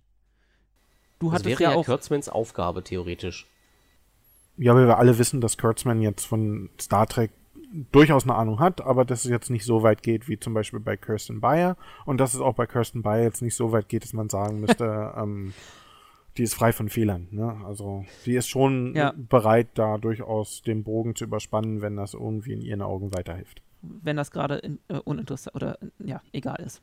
Ihr, Hauptsache, also wenn es nicht in die, in die Story passt. Deswegen, ich sag Ähm. nochmal, äh, Androiden, die mit Menschen Gedankenverschmelzung durchführen. Och. Ja, ich habe ich hab vor kurzem mit meiner Frau wieder PK einmal durchgeguckt und ich muss auch wirklich sagen, wenn man es am Stück guckt, ist es deutlich angenehmer.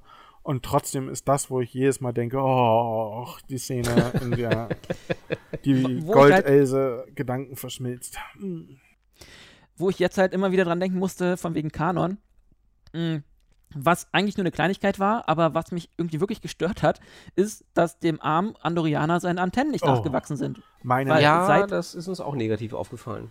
ich habe schon wirklich versucht, mir da Erklärungen zusammenzureimen. Das ist wahrscheinlich so eine Art, ähm, weiß nicht, ENA oder so und bei denen ist das anders oder. Aber sind die nicht weiß? Ja, vielleicht ist Ja. er irgendwie. Ach Mensch, du merkst schon, ich muss mir hier Sachen aus den Fingern reiben. Oder vielleicht haben sie die kauterisiert. Er ist quasi ein Albino-Enar. Ach nee, komm, das war wirklich, da hat jemand. Es, es gibt sowas wie Memory Alpha. Das ist kostenlos Ja, eben. zugänglich. Du, du, du musst wirklich nicht immer viel machen, da kannst du das wirklich nachgucken. Du musst den Artikel zu Andorianer aufrufen und da steht das. Das ist wirklich nicht Ja. schwierig. Ja. Du hast alle Möglichkeiten. Wenn sowas Eben, früher bei TOS passiert ist oder bei TNG, bei Deep Space Nine, dann konnte man immer sagen, ja, meine Güte, da muss halt Pillar oder Berman genauer drüber lesen. Aber jetzt, hallo. Die haben ja auch schon oft genug bewiesen. Mein Paradebeispiel, die Trill-Folge, ähm, wo sie mal einfach den, die, die Essenz dieser Folge ignorieren, um ihre Geschichte zu erzählen. Ich glaube, da Von steckt wegen, auch, ja. da steckt auch eine gewisse Absicht. hinter. Ich glaube, das haben wir im letzten Podcast schon gemeinschaftlich Ja, ausdiskutiert. Also, Ja. Ich glaube, da steckt schon eine gewisse absichtliche Ignoranz hinter. das muss man denen auch, also von meiner Seite kreide ich das, denen echt an, also dass die mit dem Kanon halt so, so locker umgehen. Also ich bin nie, nie, nie jemand, der sagt, hier äh, Kanon und äh, es, es steht über alles und wir hatten ja vorhin, wenn die Story gut ist, dann äh, passt das, aber es gibt so, so ein paar kleine äh, Grundecken, die müssten halt passen, finde ich. Ja. Und äh, wenn das halt wirklich offen und ähm, prominent gesagt wurde, dass, dass einem Andorianer die Antennen auch gerne nachwachsen. Es dauert zwar eine Weile, aber es passiert, dann äh, kann man das durchaus finden, wenn man möchte. Und ähm, da finde ich halt schade, dass sie halt im Hintergrund mit Kirsten Bayer anscheinend nicht die richtige Person haben. Aber Ber Bayer ist, glaube ich, nicht für Discovery. Die ist zwar Produzentin, aber ich glaube, die ist hauptsächlich äh, bei Picard tätig. Da haben die sich ja Ja. aufgeteilt. Also, ähm, Aber selbst wenn sie Produzentin ist, dann. Äh, aber gerade, ich meine, sie schreibt Bücher über Star Trek, was nicht unbedingt heißen muss, dass man sich damit auch auskennt. Aber ähm, sie sollte sich zumindest mehr in dem Universum auskennen als andere Leute hinter den Kulissen. Und das meinen. scheint sie ja zu sein. Also, ich glaube, sie wird von ihren Kolleginnen und Kollegen schon so wahrgenommen. Hm. Na gut, ähm, wo jetzt zum Abschluss, äh, lasst uns mal langsam zum Ende kommen. ähm, wo geht denn jetzt die Reise hin mit Dis Discovery in der nächsten Staffel? Was für Fragen sind jetzt noch offen, die ihr euch wünschen würdet, dass noch äh, die noch beantwortet werden? Ähm, was sie eigentlich ja machen wollten, war der Aufbau der Föderation, der jetzt in dieser Staffel nicht stattgefunden hat. Vielleicht könnten sie das einfach in die nächste Staffel transportieren, dass man das so ein bisschen sieht. Also, dass sie vielleicht auch das Worldbuilding verbessern, dass man einfach mehr davon mitbekommt, was ich jetzt nicht glaube persönlich, weil sie halt ihre Story stringent durchbringen wollen. Mhm. Und was ich mir wünschen würde, was nicht passieren wird, ist episodisches Erzählen. Das werden sie nicht machen. Ja, aber das finde ich ist auch halt nur- legitim, dass sie das nicht machen. Ja, Nochmal, sie haben es ja jetzt durchgezogen, die ersten drei Staffeln, und ähm, warum sollten sie davon abweichen, wenn das Erfolgskonzept funktioniert hat? Klar, sehe ich ein, aber ich, also ich sage ja nur, ich persönlich würde es mir wünschen, weil mich dann, ich dann glaube ich, könnte ich mich eher darauf freuen, weil ich äh, wüsste, ich habe das Abenteuer der Woche und ich könnte mich, es ist immer was völlig Neues und was Unerwartetes. Ansonsten Ja, na, hast das du immer den ja Eindruck, okay, es geht in eine gewisse Richtung und das erwartest du jetzt und das muss jetzt kommen und bla. Äh, das geht ja dann nachher bei Strange New Worlds wohl in diese Richtung. also wenn man ich. dem Gerüchten glauben kann. Was mich als Kanonfee natürlich total freuen würde, ist, ähm, wenn man einen Blick zurückwerfen könnte an manchen Stellen, weil ich finde gerade so diese Epoche, wo es ja scheinbar mehrere temporale Kriege gegeben hat, eine Mhm. durchaus spannende. Die wurde ab und zu mal angerissen, aber nicht wirklich zu zu irgendjemandes Befriedigung. Und ich finde, dadurch, dass die Voyager selber, die Voyager schon wieder, die Discovery durch die Zeit gereist ist, ähm, gibt es ja durchaus ein paar Fragen, die sich mit diesem temporalen Krieg verbinden ließen. Ne? Also Ja. Beziehungsweise auch, auch wer, wer eigentlich diese, diese temporalen ähm, Gesetze äh, kontrolliert. Genau, ich würde Also, mir, ich würd mir Da, auch aber damit ein paar, durchsetzt. ich würde mir auch ein paar mehr ähm, Spezies wünschen, weil bei Lichte besehen, jede Star Trek-Serie ist bisher dadurch aufgefallen, dass sie eine besondere Spezies ähm, etabliert hat. Ähm, Die Kelpianer. Das ist eine, aber nimm mir mal eine zweite, die bei Discovery jetzt wirklich eine Rolle gespielt hat.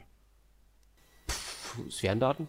Ja, Keine super, das ist nicht mal eine Spezies. Mir würden noch die Zahianer einfallen, aber selbst die war mal kurz im Shorttrack und im Staffelfinale zu sehen. Ja. Und sonst war da auch nicht viel los. Dann, glaube ich, gab es mal in irgendeiner Folge der ersten Staffel die Kankri, aber auch die wurden mega kurz erwähnt und ganz im Der Hintergrund gezeigt. Gormaganda, der, wow, auch der ist nochmal vorgekommen. sondern so ein Weltraum Natürlich ist das eine Spezies. Ja, aber keine vernunftbegabte. es, da, das fehlt mir noch so ein bisschen, dass da, ähm, man kann eigenständig kreativ sein, aber so in bestimmten Punkten scheint da nicht so das Interesse zu sein. Stattdessen drängen sie dann wieder irgendwelche Spezies, die wir schon zum tausendsten Mal gesehen haben, wie Vulkanier, wie Andorianer genau. in, oder Orioner im Mittelpunkt. Muss ich jetzt Vor allem, nicht haben. vor allem da siehst du ja, dass sie da wieder in, in ein Fettnä Fettnäpfchen nach dem anderen treten. Und wenn sie sich auf ihre eigene äh, Mythologie beziehen, dann ähm, klappt das ja meistens. Und dann sind Genau. das auch die, die besseren Folgen.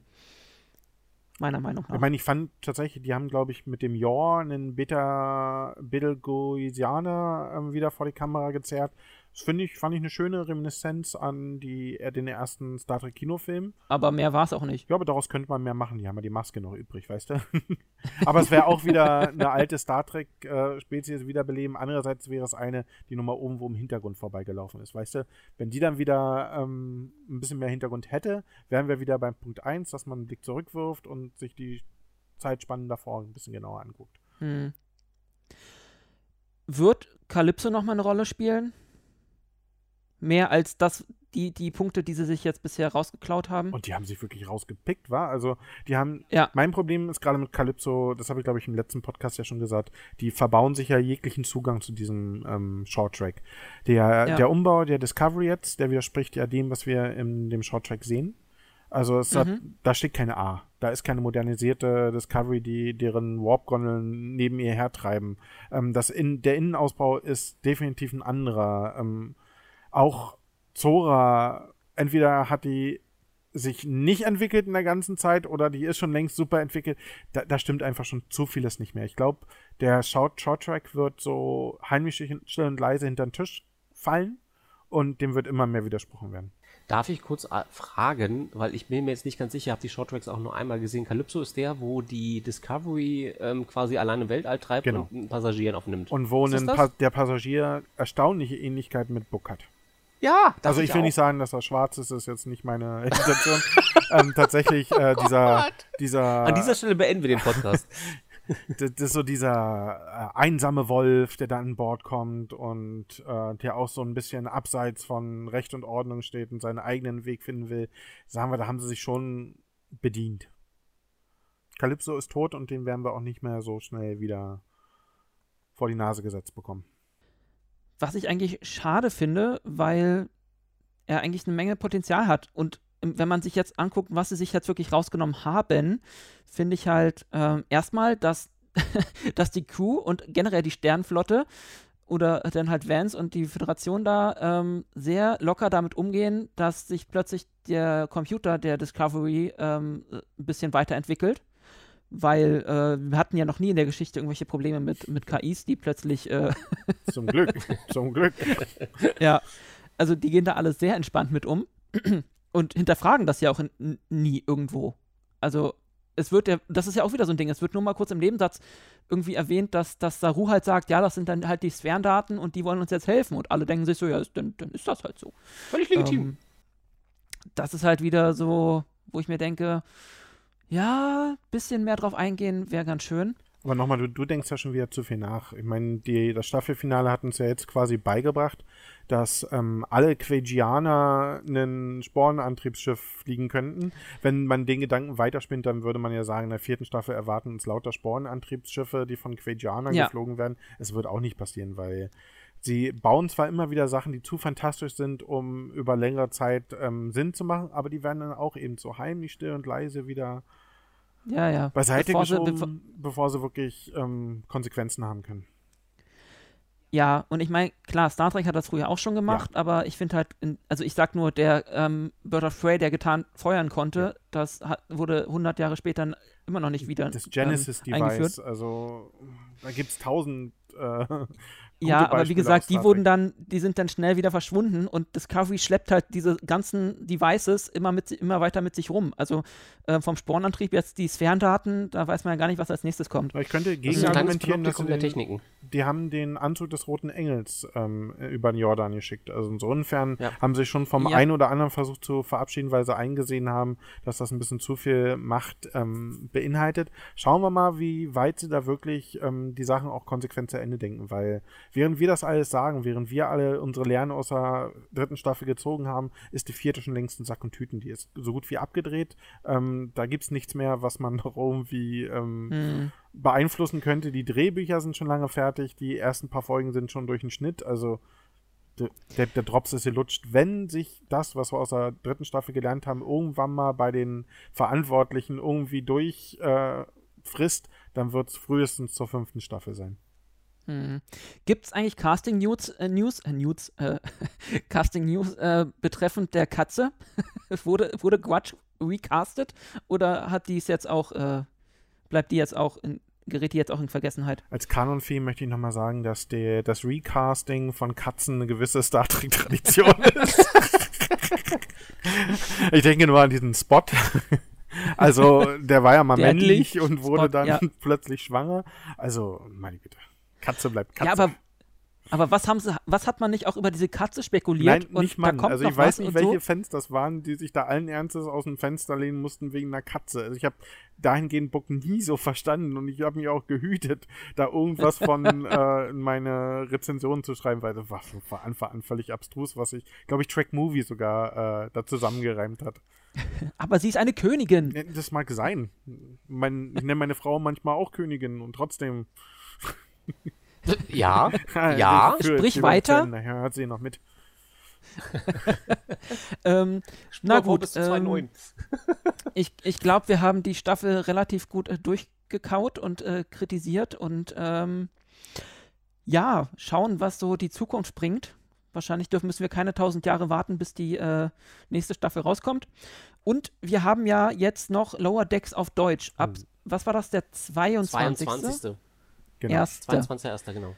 Auf Ähm, da kann man dann gerne auch nochmal drüber reden. Ich bin nämlich auch gespannt, wie sie die auf Deutsch übersetzen. Ja. Weil das ja auch schon teilweise sehr schwer, glaube ich, zu übersetzen ist. Da wird eine Menge flöten gehen. Ich glaube, das ist ja ein gängiges Star Trek-Problem seit Ja. Anno dazu mal. Ansonsten habt ihr noch letzte Worte zu Discovery äh, oder zu unseren Hörern, zu euren Ähm, Frauen? Zu Discovery.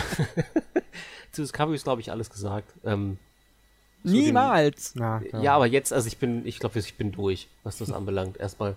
Ähm, ich werde mir die Staffel sicher vielleicht nochmal auf Englisch angucken, weil ich das noch bisher noch gar nicht gemacht habe. Oh. Ähm, aber ansonsten bin ich mit der dritten Staffel so.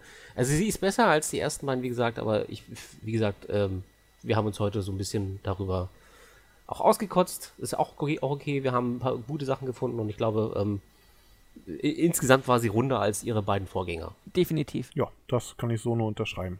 Da ist zwar immer noch Luft nach oben, aber Ja. wenn's, wenn die Leute ihre Lehren daraus ziehen, dann wird das irgendwann mal.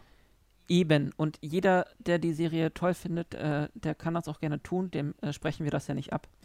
Ähm, wir versuchen ja auch zumindest immer relativ neutral zu bleiben und unsere Kritik auch zu belegen, beziehungsweise richtig darzulegen. Ähm, ich danke euch beiden, dass das heute wieder so schön geklappt hat. Wir danken dir. ja Vielen Dank, dass ich bei euch sein durfte. Ich möchte Ja, immer wieder gerne. die Gelegenheit nutzen, meine Frau zu grüßen und ihr sagen, du bist eine Königin. ähm, ansonsten äh, danke ich auch natürlich äh, unseren Zuhörern und natürlich vor allem Erik, Liebe Grüße, Erik. äh, wahrscheinlich schon wieder fragt, warum ist das so kurz. ähm, aber Meiner Frau ähm, muss ich nicht sagen, dass sie eine Königin ist. Sie, sie weiß das selbst. Richtig. Und wie gesagt, wenn ihr noch mehr Podcasts hören wollt, guckt einfach hier auf äh, die üblichen Kanäle. Ansonsten sei euch noch ein neuer Podcast von mir ähm, und meinem äh, guten Freund Jens Heinrich Klaassen ans äh, Herz gelegt. Auch da wird wieder viel rumgenördet, deswegen heißt der beide auch Nerds am Lagerfeuer. Ähm, Gibt es hier bei Facebook und wird natürlich auch verlinkt. Hört da mal rein, ist auch immer sehr witzig. Ansonsten viel Spaß jetzt äh, mit Lower Decks in Zukunft. Einen schönen Januar und bleibt gesund. Ansonsten auf Wieder, tschüss. Bis die Tage. Ciao.